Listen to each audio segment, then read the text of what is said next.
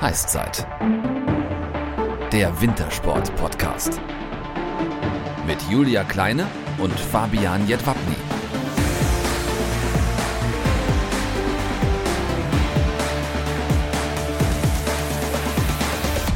Servus und moin moin, Heißzeit Folge 21 mit dem Little Sean White from Germany, André Höflich.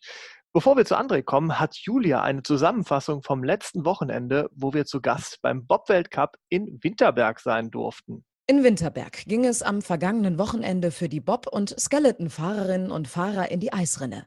Und auch wir von der Heißzeit durften wieder mit am Start sein und exklusiv berichten.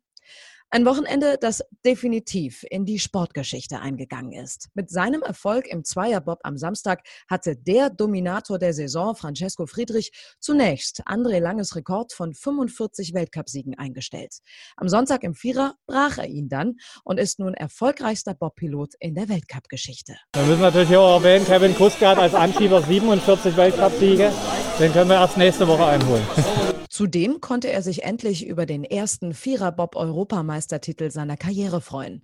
Der weltbeste Bobfahrer hatte bisher sämtliche Titel abgeräumt, aber noch nie Gold bei einer Europameisterschaft im großen Schlitten gewonnen. Dieser kleine Makel ist seit dem 10. Januar 2021 Geschichte. Ja, im Training lief sogar fast sogar noch ein bisschen besser in der Bahn. Also ja, aber es war klar, dass es im Rennen das alles ein bisschen relativiert und im zweiten Lauf waren wir dann in der Bahn sogar noch ein bisschen schneller und am Start sowieso. Also wir sind echt zufrieden, dass wir mit unserem Schlitten, den wir jetzt entwickelt haben, in den letzten zwei Jahren so eine gute Leistung hergelegt haben und auch, dass es am Start klappt. Thorsten, sein erster Wettkampfstart auf zwei.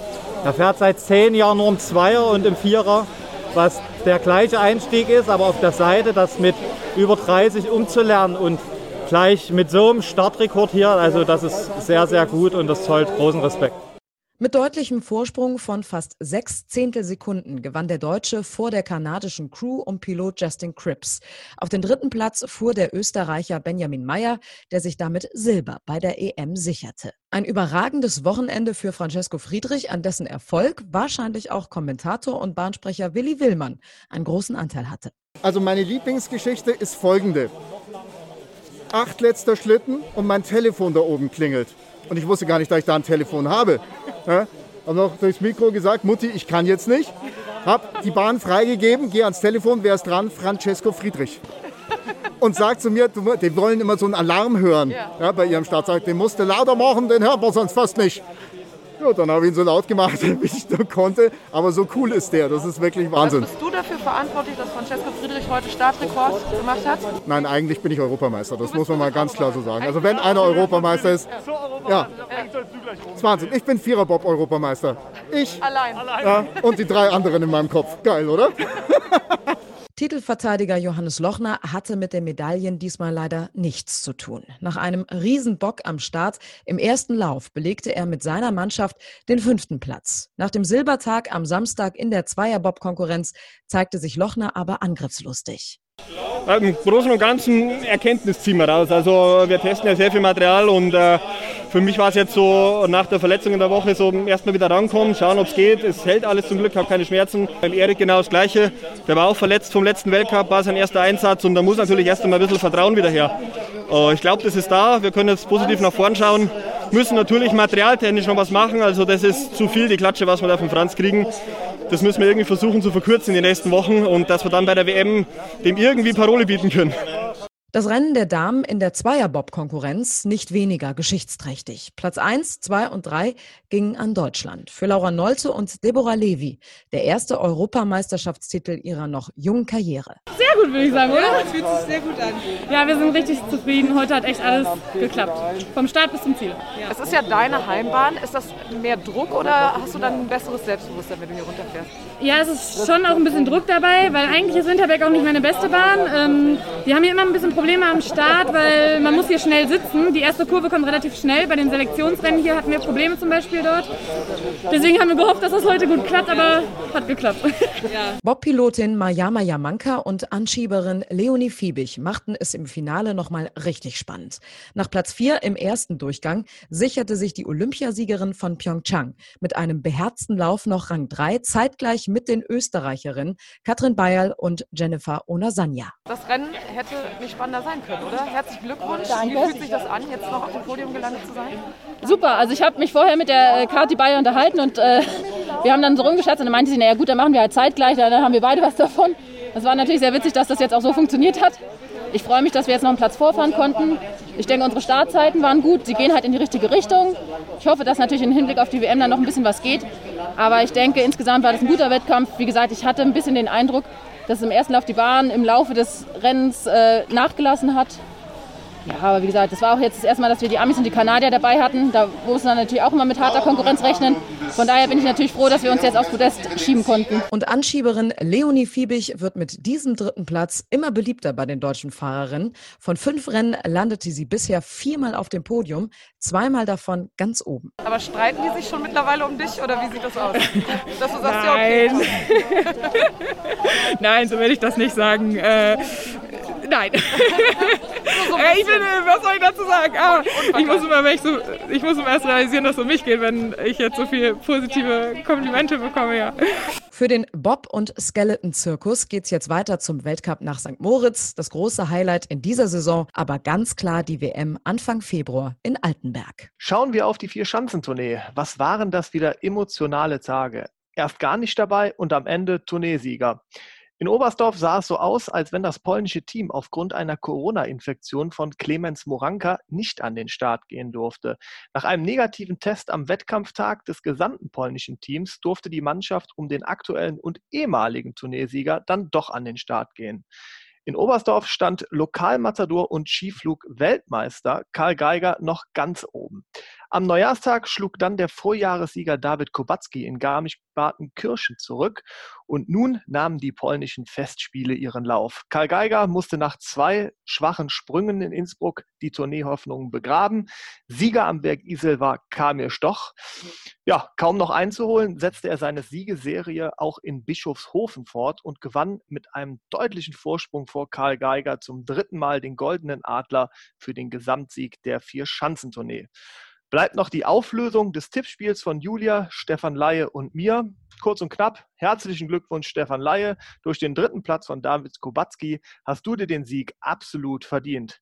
Ja, Julia, da müssen wir wohl irgendwann unsere Wettschulden einlösen. Die beste deutsche Langläuferin Katharina Hennig hat zum Abschluss der Tour de Ski ein weiteres Top-10-Resultat geschafft.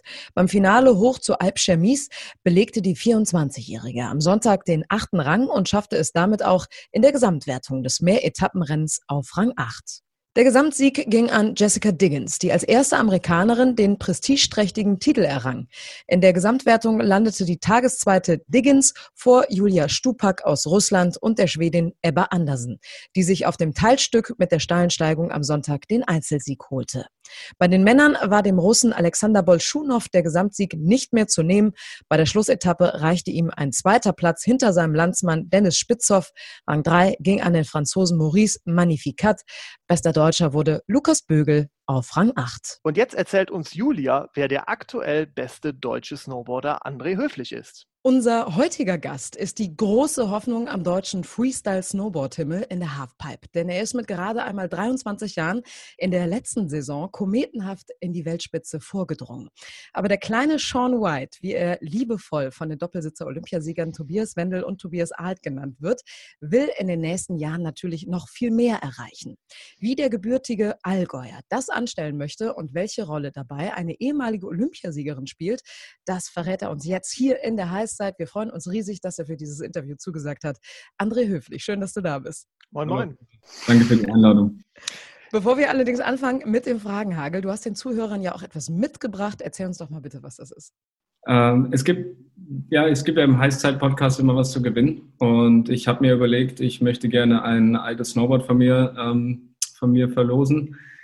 Das ist kein Halfpipe-Snowboard, sondern das ist ein Snowboard, das sehr, sehr, sehr viel Spaß im, im Tiefschnee macht. Vor allem für, also für alle, für alle Powder-Begeisterten ist das bestimmt was.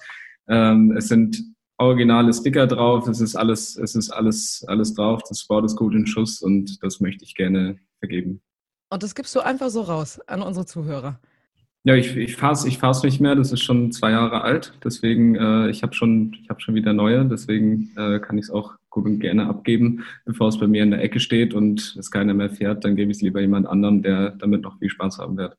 Ja, mega cool. Sehr ist denn da noch Platz für einen Highside-Aufkleber auch drauf? Ja, ne? Sicher. Sehr gut. Sehr gut. Ja, also richtig, richtig cool. Dieses äh, mega coole Powderboard von André Höflich. Natürlich signiert. Könnt ihr bei uns gewinnen, wenn ihr uns bei Instagram und oder Facebook folgt und unter das Foto eures Stars postet, wer von euren Leuten diese Mitbringsel am meisten verdient hat. Wir posten dort nämlich vor jeder neuen Folge ein Bild der Sportlerin oder des Sportlers, den wir zu Gast haben werden. Und unter allen Einsendungen wird dann später per Social Media ausgelost, wer diese tollen Giveaways, zum Beispiel von André Höflich, äh, gewinnen wird. Also macht mit. Es lohnt sich. Wir drücken euch die Daumen. Also okay. ganz kurz nur. In der Anmoderation, André, hast du bestimmt schon gemerkt, die Heißzeit baut überhaupt gar keinen Druck auf. Ne? Also es ist alles entspannt. Perfekt. So, kommen wir wieder zurück zu dir. also du bist im vergangenen Jahr so richtig durchgestartet. Du hast den Durchbruch in die Weltspitze geschafft. Ähm, hast du denn in den Vorbereitungen schon damit gerechnet, dass es in der vergangenen Saison so gut für dich laufen könnte? Ich habe äh, tatsächlich ganz und gar nicht damit gerechnet. Ich hatte meine Ziele, die ich gerne erreichen wollte. Ähm, aber ich habe nicht damit gerechnet, dass es so gut läuft. Ähm, und es war auch für, ich glaube, für, für alle, inklusive mir, eine große Überraschung. Und ich, mu ich muss aber ehrlich sagen, ich hatte nicht speziell vor, äh, so, weit, so weit vorzufahren, sondern halt einfach unter die, unter die Top Ten und einfach so viel Spaß haben wie möglich in der ganzen Saison und einfach relaxed da durch zu cruisen mit dem, was ich eben kann. Ähm, und letztendlich ist es dann so gekommen, dass ich meine Sachen, dann meine Tricks und meine Runs doch wirklich sehr gut konnte und die dann auch wirklich auf hochprofessionellem Level ähm, runterbringen konnte in den, in den Contests. Und so ist es gekommen, dass ich tatsächlich so weit vorne gelandet bin, was wirklich eine ganz, ganz tolle Erfahrung war. Ähm, aber geplant war das, war das nicht. Äh, es war weniger geplant und so, da ich mich einfach nur auf den Spaß drauf konzentriert habe, es hat sehr gut geklappt, dass ich doch besser, besser gefahren bin, als ich eigentlich vorhatte. Ja, du bist im Gesamtweltcup auf Platz 5 letztendlich äh, gelandet. Ähm, du hast ja gerade gesagt, das war nicht so wirklich geplant, aber hast du denn irgendwelche Ziele für die neue Saison? Nimmst du dir irgendwelche Ziele für die neue Saison vor oder wie gehst du die an? Jetzt für die Saison 2021 möchte ich gerne das Gleiche einfach nochmal wiederholen. Ähm, das ist jetzt so mein Ziel. Es ist so, ich mache das wie letzte Saison eigentlich. Ich stecke mir meine, meine Ziele nicht zu hoch, dass ich mich selbst unter Druck, unter Druck setze, sondern setze mir definitiv realistische Ziele äh, und versuche dann daraus die beste Zeit des Jahres zu machen, um einfach da locker, einfach locker durchzucruisen und einfach Spaß dabei zu haben. Ähm, weil ich weiß, das, was ich machen will, das kann ich auch wirklich gut und damit komme ich, komme ich auch relativ weit vor und möchte so meine Konstanz, die ich mir letzt, die ich mir über die letzte Vorbereitungszeit aufgebaut habe, möchte so weiter, weiter ausbauen, um die dann mitzunehmen in die Olympiasaison dann das Jahr drauf. Bei deiner Disziplin spielt ja natürlich auch der Kopf eine ganz, ganz große Rolle. Also der Wille und der Mut natürlich auch, das Ding irgendwie durchziehen zu wollen, weil es ja auch sehr, sehr gefährlich ist, was du da tust. Ähm, du arbeitest mit Nicola Toast zusammen und die ist wirklich keine Unbekannte in der Szene, denn sie ist bisher die einzige Olympiasiegerin in der Halfpipe auf dem Snowboard. Gold in Nagano 1998, 2003 dann das Karriereende mit gerade einmal 26 Jahren aufgrund von vielen, vielen Verletzungen. Ähm, danach hat sie sich dann der Talentförderung gewidmet und dich anscheinend dabei entdeckt. Ähm, wie ist das denn, wenn so eine Legende deine Trainerin ist, deine Mentaltrainerin? Was schaust du dir von ihr ab? Also grundsätzlich ist es, für mich ist es, als, ich, als würde ich mit einer Freundin zusammenarbeiten, weil wir uns schon wirklich sehr lange kennen. Ich, ich glaube, ich kenne sie schon seit ich zwölf, elf oder zwölf Jahre alt bin. Ähm, somit ist es für mich jetzt ist dieses, dieses große Ding, äh, was sie schon alles erreicht hat und so, ist für mich nicht mehr so krass. Ich weiß nur, was sie alles erlebt hat und was sie alles gelernt hat und was sie mir dann so auch alles weiter, weiterleiten, äh, weitergeben kann, was ich dann letztendlich für mein eigenes Leben benutzen kann. Äh, die ganzen Erkenntnisse, diese ganzen, diese ganzen Sachen, die sie halt so weiß äh, übers Leben, wie das so läuft, wie man sich selbst da am besten durchschlängelt und das, das hilft, das hilft mir viel. Ist das auch euer Erfolgsrezept oder was macht eure Zusammenarbeit äh, so besonders? Also warum kann sie so viel, so viel Gutes auch an deiner Leistung herauskitzeln, was andere Trainer vielleicht nicht können? Ähm, also sie, was, was sie macht, ist nicht mich als, als Snowboarder weiterbilden, sondern mich als, als Mensch in meinem eigenen Leben weiterbilden. Meine Persönlichkeit, ähm, dass ich die Möglichkeit habe, meine Persönlichkeit weiter auszubilden dass ich äh, die Möglichkeit habe, mehr einfach ein bisschen entspannter auch durchs Leben zu gehen und genau zu wissen, was ich will. Ähm, ich kann in meinem, dadurch, seitdem wir, zusammenarbeiten, kann ich in meinem Kopf aufräumen. Ich weiß genau, wo ich hin will. Ich weiß ganz genau, was ich zu tun habe. Ähm, ich weiß aber auch, wann es Zeit ist, einfach mal Pause zu machen. Und das sind diese entscheidenden Dinge, die dich nicht nur als, nicht, nicht nur als, als, als Profisportler irgendwo weiterbringen, sondern grundsätzlich im Leben, egal in, in welchen Facetten. Und das ist das, was wir eigentlich machen. Ich hatte in einem Interview gelesen von dir, dass du gesagt hast, diese Triade aus Fähigkeit, Talent und Persönlichkeit ist bei dir im Einklang durch sie. Ja, also es hat Talent war, soweit ich mich erinnern kann, war schon immer, immer da irgendwie. Ich wusste schon immer, dass ich das irgendwie ganz, irgendwie ganz gut kann. Ähm, ich war auch schon immer sehr, sehr ehrgeizig und wollte immer mehr und immer mehr. Wenn ich einen neuen Trick stehe, dann kann ich mich fünf Minuten drüber freuen und dann denke ich mir, okay, was, was mache ich als nächstes? So, es geht, es geht immer weiter in meinem Kopf, immer weiter und weiter. Und wir haben so, haben es so geschafft, dass ich eben, wie ich eben schon gesagt habe, auch mal weiß, wann Pause ist und dass ich auch mal die ganzen, die, die ganzen Ideen, die ich im Kopf habe, das, das ist mein, mein Kopf raucht die ganze Zeit, dass ich da einfach mal ein bisschen runterkomme und mir genau überlege und einen Plan mache, wo, wann möchte ich jetzt wo rangehen. Ähm, und durch dieses mentale Training ähm, kann ich eben die ganzen guten Sachen, die ich habe, die ganzen guten Attribute zusammenführen und dass die alle miteinander ineinander greifen und sich nicht gegenseitig ausspielen. Aber was ist da dein bestes Ritual zum Runterkommen? Es gibt viele. Es gibt viele, viele verschiedene Möglichkeiten. Ähm, das ist auch völlig individual pro Person. Für mich ist es äh, zum Runterkommen extrem wichtig, einfach mal alleine raus in die Natur zu gehen. Ich gehe irgendwo im Wald, im Wald spazieren oder am allerliebsten, wenn es möglich ist, äh, gehe ich auf den Berg ähm, auf 2.000, 3.000er und schaue, dass ich da einfach mal Abstand von allem gewinne und hoffe, dass ich nicht zu viele Menschen oben antreffe, um einfach mal nur ich zu sein und nichts zu sehen, niemanden zu hören und nur einfach mal Gedanken, mir Gedanken über mich und mein Leben zu machen. Bei mir ist es immer so, wenn ich draußen bin, dann ähm, ist es halt so, dass ich ab, äh, beziehungsweise ich kann abschalten, wenn ich in einem guten Gespräch bin mit jemandem. Und bei dir scheint es dann wirklich die Ruhe zu sein. Abschalten, in die Natur gehen, dann kommst du von deinem Sport weg. Habe ich das so richtig verstanden eben? Ja, das, aber das Wichtige dabei ist halt, dass man nicht draußen in der Natur einfach nur nichts tut, sondern klar, man kann auch einfach mal entspannen und einfach nichts tun.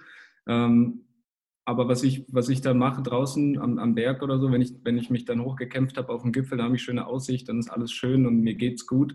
Äh, dann packe ich mein Buch aus oder mache mir einfach Gedanken und schreibe auf oder rede einfach nur mit mir selber in Gedanken. Und so habe ich dann den perfekten Gesprächspartner, weil wer versteht mich besser als ich selbst. Das ist ein gutes Wort. Ich spreche sozusagen mit mir selbst und finde da so auch ganz genau raus, ähm, was mit einer Sache ist. Manchmal aber funktioniert es nicht mehr so ganz. Da muss ich vorher auf jeden Fall auch mit anderen sprechen. Wenn irgendwas, äh, irgendwas Größeres ist, da kann ich dich auf jeden Fall auch voll verstehen, dass das, dass das gut funktioniert, weil das mache ich auch. Also ich bin gerade total fasziniert, weil du bist ja gerade auch erst mal 23 Jahre alt, aber das hört sich ja auch so an, dass du komplett bei dir bist, also total selbstreflektiert. Kann man das so sagen? Mm, ja, ich mache mir viel, ich mache mir viel Gedanken darüber, wie ich mich, ähm, ja, was, ich mache mir Gedanken, sogar da Gedanken darüber, welche Gedanken ich mir mache. das hört gar nicht mehr auf. Wie, wie, wie ich schon gesagt habe, mein, mein Kopf raucht die ganze Zeit. Ich bin die ganze Zeit unter Strom, muss irgend und habe immer Gedanken im Kopf und vor allem ja auch darüber, was, was, was ich heute den, diesen ganzen Tag getan habe, was war gut, was war schlecht, ähm, wo will ich noch hin und was habe ich in der Vergangenheit richtig oder falsch gemacht, was kann ich verbessern. Ähm, ich reflektiere mich in, jedem, in jeder Tat, die ich tue, reflektiere ich mich wieder selbst und bewerte für mich, was, ob das jetzt, äh, was daran jetzt gut und was schlecht war. Aber umso wichtiger ist es ja, wie du gerade eben sagtest, da auch mal aus diesem Gedankenkarussell rauszukommen, weil sonst dreht man sich ja ewig und äh, ja, kommt auch keinen Meter voran. Aber da hast du ja dann die beste. Äh, Wenn man sich im Karussell ewig dreht, dann wird irgendwann einem schlecht. Ne? Dann wird es schwindelig. Ja, ja, dann wird es ja. einem schwindelig. So. Sehr gut, da haben wir wieder einen hier. Sehr gut. Wir sind hier in Köln. Die ersten, die ersten 15 ja. Punkte gehen an dich. So, dann machen wir mal weiter. Äh, kommen wir zu einer anderen Legende und zwar einer sehr bekannten aus den USA, mit der du quasi verglichen worden bist, und zwar von den vierfachen Doppelsitzer Olympiasiegern Tobias Wendel und Tobias Ahlt. Die haben dich ja hier in unserer Halbzeitfolge nominiert und gesagt, wir wollen den kleinen Sean White hören. Ja, jetzt hast du den Salat. Sean White und du, was verbindet euch oder was trennt euch? Also ich persönlich würde mich jetzt nicht direkt mit Sean White vergleichen. Wir sind definitiv äh, verschiedene Personen und ähm, Sean White hat auch schon deutlich mehr erreicht. Ähm, na, ist auch, also ich, also ich man, man kann natürlich, man kann grundsätzlich keine zwei Menschen miteinander vergleichen, aber ich glaube, wenn es jetzt um die, um die snowboarderische Leistung geht, beziehungsweise Wettkampfleistung, kann man uns definitiv nicht vergleichen. Äh, wenn es was gibt, wo, wo ich mich mit ihm gerne vergleichen würde und immer, immer schaue, ob ich da ungefähr auf dem gleichen Pferd bin, äh, ist der Ehrgeiz, den ich äh, mitbringe, in, in egal was ich tue egal, wenn ich irgendwas anfange, dann will ich es richtig machen, dann will ich es auch zu Ende bringen. Ähm, und das ist, glaube ich, was, was wir gemeinsam haben könnten, weil ich glaube, ich, ich habe ich hab den Sean noch nie, noch nie irgendwas anfangen sehen, was er nicht zu Ende gebracht hat, worin er nicht wirklich erfolgreich war. Und das ist etwas, was ich, was ich auf jeden Fall anstrebe und wo er ein ganz, ganz großes Idol für mich ist. Also wenn man etwas anfängt, es auch dann zu Ende bringen und am besten natürlich so erfolgreich wie möglich. Wenn ich es wenn mache, dann mache ich es richtig. So, das ist so mein, ja. mein, mein Motto. Wie und seine Frau zu haben, wäre jetzt auch nicht so schlecht, ne? Nina Dobrev. jetzt. Hm. Alle Fragezeichen. Was ist denn los mit euch? Ich habe die bunte nicht gelesen. Tut mir oh. leid. War sie da drin? Nee, auf seinem Instagram-Kanal. Ach so, ja. dieses so. Instagram wieder. Ja, ja. So. Ja, kommen ja, weitermachen, Familie. Genau. Kommen so. wir zu den Kommen wir zu den Erfolgen nochmal zurück. Ähm, Sean White, der US-Superstar in der Halfpipe auf dem Snowboard, 15-facher X-Games-Gewinner, dreimaliger Olympiasieger. Ja, er hat ein eigenes Videospiel, eine eigene Halfpipe in den USA und besitzt die Mehrheitsanteil an Air und Style Company. Supersportler, super Unternehmer und auch dein super Vorbild? Oder wer war dein Vorbild, als du angefangen hast? Ich habe viele, ich habe immer viel, viele Vorbilder, also Vorbilder gehabt. Ich habe ähm, es gibt Snowboarder wie Sean White, es gibt Snowboarder wie Danny Davis, es gibt Snowboarder wie Scotty Lago oder Snowboarder wie, äh, ich weiß nicht, es gibt, noch so, es gibt noch so viele mehr, Bernie Stock. Das sind alles, alles Snowboarder, die für sich alleine ganz, ihren ganz eigenen Stil haben und in einer Sache oder zwei oder drei Sachen ganz besonders gut sind, was die anderen dann wieder nicht so haben. Dafür bringen die wieder andere Sachen mit und baue mir sozusagen, habe mir schon immer durch diese ganzen Idole, die ich hatte, meinen perfekten Snowboarder gebaut, der dann mein zukünftiges Ich sein soll, sozusagen. Und danach habe ich eigentlich immer gestrebt. Es ist halt nicht so, dass ich genau so wie eine, wie eine Person in dieser Snowboard sein, Snowboard-Welt sein wollte, sondern ich habe mir das, das rausgepickt, was mir an den einzelnen Charakteren am besten gefallen hat. Und irgendwie so mein, mein, mein Zukunfts-Ich gebaut, nachdem ich, nachdem ich dann streben kann. Das scheint auf jeden Fall ein gutes Erfolgsrezept zu sein, ne, Julia? Ich meine, das haben wir schon mal von erfolgreichen Sportlern gehört, dass sie sich das Beste so aus, äh, aus, den, aus mehreren Idolen zusammengebaut haben. Ja, hattest du denn auch schon mal näheren Kontakt äh, zum, äh, zum Sean White? Wie ist der so drauf? Ja, also wir, wir kennen uns mittlerweile und reden auch miteinander, gehen zusammen Snowboarden. Also jetzt nicht wie jetzt die coolsten Homies, äh, aber man sieht sich natürlich am Berg und wir sind, fahren alle die gleiche Halfpipe und fahren zusammen auf dem Shido den Berg wieder rauf und alles. Und natürlich unterhalten wir uns dann und haben ein bisschen, machen ein bisschen Späße und sowas. Es ist ein, es ist ein super, super netter Kerl. Ähm, er ist voll total bodenständig, äh, lässt Späße mit sich machen und alles. Ich kann, also ich würde, ich würde mich freuen, wenn ich ihn irgendwann noch mal ein bisschen näher kennenlernen könnte wenn er denn Lust dazu hat, das wird sich irgendwann noch ergeben. Wenn es so, wenn das so ist, dann wird er schon, wird er schon auf mich zukommen. Aber das hat sich auch geändert, ne? Ich glaube, vor zehn Jahren, da war der, war der noch mehr so Eigenbrötlermäßig unterwegs. Ist er immer noch, der macht immer noch sein eigenes Ding. Ähm, nur vor zehn Jahren war er halt der eine und es gab sonst keinen. Es war, es war ja niemand, es war ja niemand da, der ihm wirklich, wirklich das Wasser reichen konnte. Und wenn du, ich glaube, ich glaube, wenn man ganz da oben ist, was Tony Hawk auch schon mal gesagt hat, du bist ganz alleine da oben. Wenn du einmal da oben bist, dann bist du allein. Und alle wollen so, wollen so gut sein wie du, beziehungsweise besser sein wie du. Und ich glaube, dass es erstens ein Riesendruck ist, den man auch selbst, den man dann auch selbst verspürt. Und ähm, zweitens wird man, kann ich mir vorstellen, auch ein bisschen unsicher, weil man dann auch nicht mehr weiß, was die anderen so über einen denken, was mir so erzählen. Und dann hält man sich, hält man sich lieber zurück, äh, anstatt irgendwas irgendwas Schlechtes, irgendwas, irgendwas, irgendwas Blödes zu machen. Kann ich mir vorstellen, dass das so ist nach Interviews, die ich so von äh, vom Sean und auch von Tony Hawk und von solchen Leuten schon mal äh, gelesen habe. Ja, kommen wir wieder äh, zu dir zurück. Wie bist du denn damals zum Snowboarden bekommen? Ähm, wann hat das bei dir angefangen? Also das Skifahren habe ich angefangen mit drei Jahren, glaube ich, soweit ich mich erinnere. Und aus Erzählungen raus. Das, das ist und von Bildern mit, so. Mit drei ist man noch nicht so dabei, ne? So. Variable. Und äh, also den Fotos nach zu urteilen, müsste ich ungefähr drei Jahre alt gewesen sein. Und dann irgendwann in neun Jahren habe ich das Snowboarden angefangen. Das war ganz einfach, weil meine, meine große Schwester, die fast zehn Jahre älter ist als ich, und ihre, ihre coolen Freunde früher, die sind alle Snowboard gefahren und dann sehe ich am, am Berg auch die ganzen Älteren, weißt du, wo man dann natürlich aufstrebt und so sein will wie die, wie die Großen und die fahren alle Snowboard und sie sind, die sehen alle so cool aus. Also das will ich auch machen. Ich will auch. wollte gerade sagen, weil es cooler ist. Das kann man jetzt einfach mal so stehen lassen. Snowboard fahren ist cooler. Einfach, war einfach cooler und ich fand auch noch nie irgendwas anderes cooler als Snowboarden und von, als Kind und deswegen wollte ich das unbedingt machen und dann habe ich mir ein Snowboard zu Weihnachten gewünscht, mein Bruder auch und wir beide haben dann zu Weihnachten ein Snowboard bekommen und seitdem gab es eigentlich nichts anderes mehr. War es die beste Entscheidung? Ich, ich wollte gerade sagen, ich habe gerade kurz überlegt, was gibt es denn noch außer Skiern und äh, Snowboards, Bigfoots. Aber ist Bigfoot-Fahren cool? Ach so, jetzt im, nee. im, im Ich wollte gerade sagen, ich habe mir damals eine Modelleisenbahn gewünscht äh, und keine Skier oder Snowboard. Ja. Also die, die mit, mit dem Bigfoots unterwegs sind, ist ein bisschen, die sind ein bisschen strange unterwegs, oder? Also Bigfoots finde ich schon lustig. Ja, ne? Aber auch nur so hobbymäßig. So, okay. Ja, du hast erst angefangen, Slopestyle zu fahren, so wie Sabrina Magli, die dann aufgrund ihrer vielen Knieverletzungen zur Halfpipe gewechselt ist. Wie war das bei dir? Warum bist du gewechselt?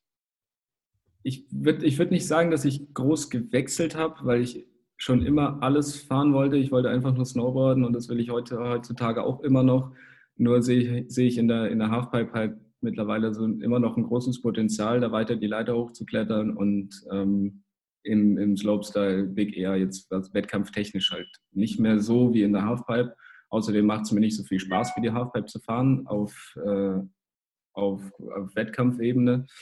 Ähm, und irgendwann, ich, also wir haben ja in Deutschland keine Halfpipe. Äh, es gibt auch, wo ich gewohnt habe, gab es in den, also ich komme ja aus dem Allgäu, aus Kempten, da gab es jetzt in der Nähe, in direkter Nähe auch nicht wirklich eine Halfpipe. Wo sollte ich es auch äh, sonst, wo sollte ich es denn sonst dann lernen?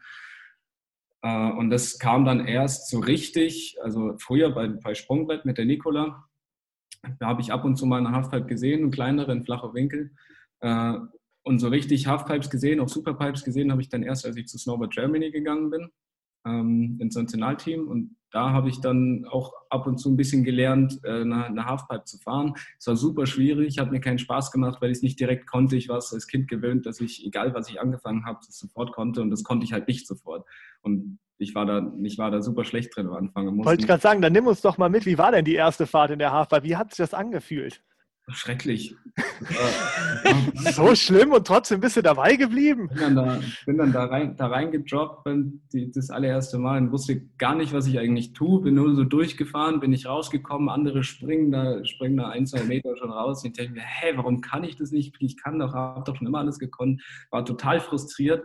Äh, dann war aber der Gruppenzwang da, dass alle, alle immer wieder die Halfpipe hochgelaufen sind und es hieß, wir fahren jetzt alle die Halfpipe, ihr sollt jetzt auch mal Halfpipe lernen ähm, und machen da jetzt mal ein paar coole Fotos und so und das ist schon, macht schon auch Spaß, muss, muss nur ein bisschen reinkommen. Äh, und dann habe ich mich halt trotzig da mit reingewagt und habe dann versucht, irgendwas zu machen. Dann ging es irgendwie so ein bisschen und über die Jahre immer wieder mal in eine Halfpipe kommen und ein bisschen fahren. Da hat es dann ganz dann gut funktioniert. Habe ich dann ein bisschen was gelernt, aber ging es dann besser. Und dann irgendwann, ähm, ich, also ich, irgendwann konnte ich es, aber ich hatte immer noch nicht so einen Spaß dran, weil es immer noch sauschwierig, saueisig, mega hart und mega gefährlich war. So hat sich für mich angefühlt und ich wusste nicht, warum Leute sowas machen. Ich konnte es mir nicht erklären. Äh, und dann habe ich mir irgendwann beim Kickerspringen in Laax, da war ich 14 oder 15 habe ich mir dann, weil ich zu kurz gekommen bin, das Kreuzband gerissen. Das rechte, nee, das, das linke Kreuzband vorne im Knie. Und nach der Reha hat dann mein, mein damaliger äh, Coach und unser Nationaltrainer David Seebach, der hat damals gesagt, André, jetzt fahren wir nach Saas-Fee. Du bist gerade vier oder fünf, nee, fünf Monate Post-OP. Du springst jetzt am besten erstmal keine Kicker. Wie wäre es, wenn wir einfach, einfach mal in die Halfpipe gehen? Da kannst du ja aussuchen, wie hoch du fahren willst, wie gefährlich es sein soll. Da ich sage, okay, cool, klingt nach einem Plan, das machen wir. Ich will einfach nur Snowboard, das ist mir völlig wurscht, was, wie und wo. Wenn es auch nur Piste ist für drei Wochen, ist mir scheißegal. Und dann bin ich zwei Wochen lang einfach nur Halfpipe gefahren, habe mich auf die saubere Technik konzentriert, das mal e-, endlich ordentlich zu lernen. Und dann plötzlich hat es irgendwann einen Klick gemacht und ich dachte mir so, boah, ist ja voll geil, macht richtig Spaß, ich will nie wieder irgendwas anderes machen. Das ist wie bei Sabrina Kakmakli, ne? so als Reha-Maßnahme erstmal in die Halfpipe. Also bei uns Otto-Normalverbrauchern funktioniert das irgendwie anders. Da geht man erstmal spazieren. Aber bei euch Leistungssportler ist das halt eben anders, ne? Ich wollte gerade sagen, jetzt war ja vielleicht schon mal jeder mit einem Skateboard unterwegs und hat sich auf so einer Halfpipe zumindest mal ein bisschen reinwippen lassen. Also ich habe es auch mal probiert, äh, bin da mal reingefahren. Ist das tatsächlich so zu vergleichen, wenn man auf dem Schnee fällt, von der Stärke her, dass es sich anfühlt, wie man auf, wenn man auf Beton fällt? Oder äh, weil ihr habt ja eine Eisbahn, eine Eispiste ist das? Es kommt drauf an. Also wenn es solange es noch hart ist und äh, jetzt noch nicht wirklich Eis und es ist aber auch nicht warm, sodass es äh, slushy, also sulzig wird und einfach nur hart ist, dann ist es wie, äh, wie man, wenn man auf eine solide Eiche fällt, sozusagen. Wenn es aber eisig ist, wie sie meistens sind, in Regionen wie Saas-Fee oder China oder äh, Colorado, wo es minus 20 Grad hat die ganze Zeit, dann fängt die Halfpipe richtig an zu gefrieren durch den ganzen Druck und es ist ja verdichtet, die ganze Luft ist schon raus und dann ist es einfach blank, dann ist es blanker Beton. Das heißt, zu, zu 70 Prozentige, also 70 Prozent der Zeit fahren wir auf blankem Beton sozusagen. Wenn du da fällst, dann tut es schon richtig weh, wenn du nicht, nicht darauf achtest, dass du, auf deine dass du auch auf deinen Füßen landest. Hast du mal gezählt in irgendeiner Saison, wie oft fällt man so im Training? Wie viele unzählige blauen Flecke sind das am Ende von so einer Trainingssaison? Erstaunlicherweise kriegen wir gar nicht so viele blaue Flecke. Ich weiß auch nicht, woran das liegt. Wahrscheinlich haben sich unser Körper schon dran gewöhnt über die letzten Jahre. Du kannst dich gut abrollen. Aber das ist das Ding. Es ist, es, ist, es ist schwierig zu sagen, wie oft man so fällt. Es gibt Tage, da fällst du nicht ein einziges Mal, dann gibt es Tage, da fällst du 20 Mal. Ähm, sicher ist aber, dass man, dass man immer weniger fällt, je länger man dabei ist und je mehr Erfahrung man und, hat. Und sicher ist, glaube ich, dass der erste Sturz am schmerzhaftesten ist, oder? sagen wir mal, die ersten, die ersten 100 sind richtig schmerzhaft und dann geht es eigentlich. Dann schleichen sich so ein paar ein, die so richtig wehtun. Aber nur, aber, nur vereinzelt. Aber dann haben wir auch wieder die Transferleistung zu Tobias Wendel und Tobias Alt, weil wenn ihr drei nachvollziehen könnt, wie es ist, in so einer Eisrinne irgendwie hinzufallen, ne? die beiden sind ja auch relativ schnell in so einer Eisrinne unterwegs auf Eis. Ja. Das stimmt, das stimmt. Und es gibt ja manche, die fallen schon einmal nur aufs Knie und haben dann so ein dickes äh, Knie danach. Die Crashes, die, die die Jungs wahrscheinlich schon mitmachen mussten, möchte ich nicht erlebt haben. Ja, und stimmt, die haben ja noch einige äh, dünnere Anzüge an. als jetzt ein, Ski, äh, ein Schneeanzug. Ja, Lass. Du bist, als hättest du einfach nur dein, dein Knie direkt aufs, auf den Beton. Ja. Lassen wir das, das verursacht nur Schmerzen schon beim Zuhören. Ähm, Kommen wir wieder zurück zu dir. Wer hat dich denn damals am meisten gefördert? Da gab es einige. Ähm, einige in ganz vielen verschiedenen äh, Arten und Weisen eigentlich. Ähm, vor allem aber, ich, also der erste, der mich, der mich so, so ein bisschen gefördert hat und auch geschaut hat, dass ich, dass ich oft in den Schnee komme, auch mal Paulern gehe, große, große Kicker springen im Kaunertal oder weiß, dass ich einfach mal andere Dinge sehe, außer diese, diesen kleinen Mini-Hügel bei mir zu Hause. Ähm, das war der Andreas Neuhauser von mountainaction.de. Mountain-action.de heißt es. Äh, der hat, äh, der hat, der macht auch immer noch so Jugend- und, und auch Erwachsenencamps. Äh, der hat einfach, der hat damals einen, einen Contest veranstaltet bei mir zu Hause an dem kleinen Hügel da. Und da sind wir dann, da hat er einfach gesagt, hey, komm, komm, komm doch mal mit, ich nehme dich mit zu, zu, zu, Teampreisen, weil er hat wohl gesehen, dass ich, ähm, dass ich schnell besser werden könnte ähm, und hat dann hat mich einfach mal mit, mitgenommen und äh, geschaut, dass ich immer in den Schnee komme und äh, mir auch meine ersten Sponsoren besorgt und alles äh, und mir definitiv viel beigebracht und da bin ich auch sehr dankbar für ähm, die ersten Jahre. Dann irgendwann bin ich dann auch äh, immer wieder immer wieder bei der Nicola bei Sprungbrett mitgefahren, wurde dann auch äh, zu den Red Bull, äh, wie heißt Red Bull Upsprings hießen die. Das war auch so ein, so ein, so ein Youngsters Camp irgendwie, dass wir da mit den Pros fahren können, Fotos, Videos machen und sowas. ähm, sie hat, mir in, dann, hat mich dann weiter, weiter gefördert und irgendwann bin ich dann zu Snowboard Germany gekommen, die dann ähm, wirklich so den, wirklich mich als, mich als professioneller Snowboarder ausgebildet, ausgebildet haben, sozusagen, dass ich, ähm, ja, dass ich auch weiß, was es bedeutet, ähm, Profisport zu betreiben und auch sicher und erfolgreich durch meine Karriere zu gehen.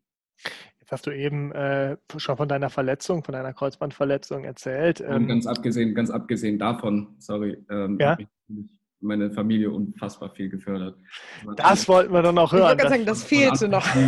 Von, von, von, Anfang an immer, also die allerersten war, war natürlich meine Familie, weil die haben erstmal dafür gesorgt, dass ich überhaupt Snowboarden gehen kann. Mein erstes Snowboard gekauft, haben mich überall hingefahren, egal wo ich wollte. Ich bin überall hingekommen, durfte überall Snowboard fahren gehen, auch wenn die anderen mal mich nicht mitgenommen haben, wenn halt keine Events waren, dann äh, sind wir halt überall hingefahren und unterstützen mich bis heute tatkräftig, emotional wie auch äh, monetär und wenn, wenn, es mal irgendwo mit der Kohle knapp wird, dann springt meine Familie ein. Wenn ich irgendwelche Probleme habe, dann spreche ich mit meiner Familie und die sind immer schon immer für mich da gewesen und werden es hoffentlich auch immer sein, so, wovon ich ausgehe. Also können wir heute schon festhalten? können wir heute? Ich hab, also einfach mal großes Danke an der Stelle. Ja, da können wir auch nur sagen. Äh, und vor allen Dingen können wir jetzt schon festhalten, wenn du die erste Goldmedaille gewinnst, äh, vielleicht in Peking schon, dann wird die auf jeden Fall der Familie gewidmet, oder? Ja. definitiv, definitiv. Okay. Dann, ja, was? Dann wahrscheinlich, wahrscheinlich, muss ich mir noch überlegen, aber wahrscheinlich hängt sie bei meiner Familie irgendwo im Wohnzimmer und nicht bei mir. Dann überlegst dir gut, weil unsere Heißzeit ist ein Garant dafür, äh, Olympiasieger zu werden, Weltmeister, Gesamtweltcup-Sieger. Also deswegen, ne, Peking, Goldmedaille steht eigentlich schon fest. Du weißt, für was, also, für was du dich entschieden hast. Ja, mein, mein Europacup-Gesamtsieg-Pokal steht schon, steht schon bei meinem Vater und die Medaille hängt bei meiner Mama. Ja, Glaube perfekt. Ich davon zu Hause. Ja, nur, ich habe nur einen, einen einzigen Pokal. Ich habe letztens alles, ich, muss, ich bin umgezogen und habe alle, habe einfach mal entrümpeln müssen und ich hatte viel zu viel Zeug und habe das dann auch, auch abgegeben an, an Freunde, Familie, die irgendwas davon haben wollten, an den ganzen Trophäen, die ich halt so habe. Ähm, aber einen habe ich behalten und der, und? Kommt von, der kommt von meiner Familie. Steht First Time in Finals 2019. Oh. Ja, hör mal, ist, den muss man auch behalten. Den muss man behalten. Einmal gerade halten, ich mache mal hier so ein Foto. Perfekt. Den kann ich leider nicht verlosen, tut mir leid. Nee, nee, definitiv. Das, äh, den hätten wir, da hätten wir auch das erste Mal was abgelehnt, wenn du das hättest verlosen wollen. Also da ist, ja, dann kommen wir nochmal zu Olympia, wo wir gerade schon drüber gesprochen haben. Und du hast ja eben auch schon von deiner Verletzung erzählt, von deinem Kreuzbandriss. Ja, aufgrund dieses Kreuzbandrisses ähm, musstest du die Olympischen Spiele oder hast du die Olympischen Spiele 2018 in Pyeongchang verpasst. Wie hast du die Zeit erlebt? Es war erst, also als, als rauskam, als sicher war, dass, die, dass mein Kreuzband schon wieder gerissen ist, also dieses Mal dann das andere. War ja erst mit, mit 14, 15 das, das linke, jetzt war es dann das rechte letztens.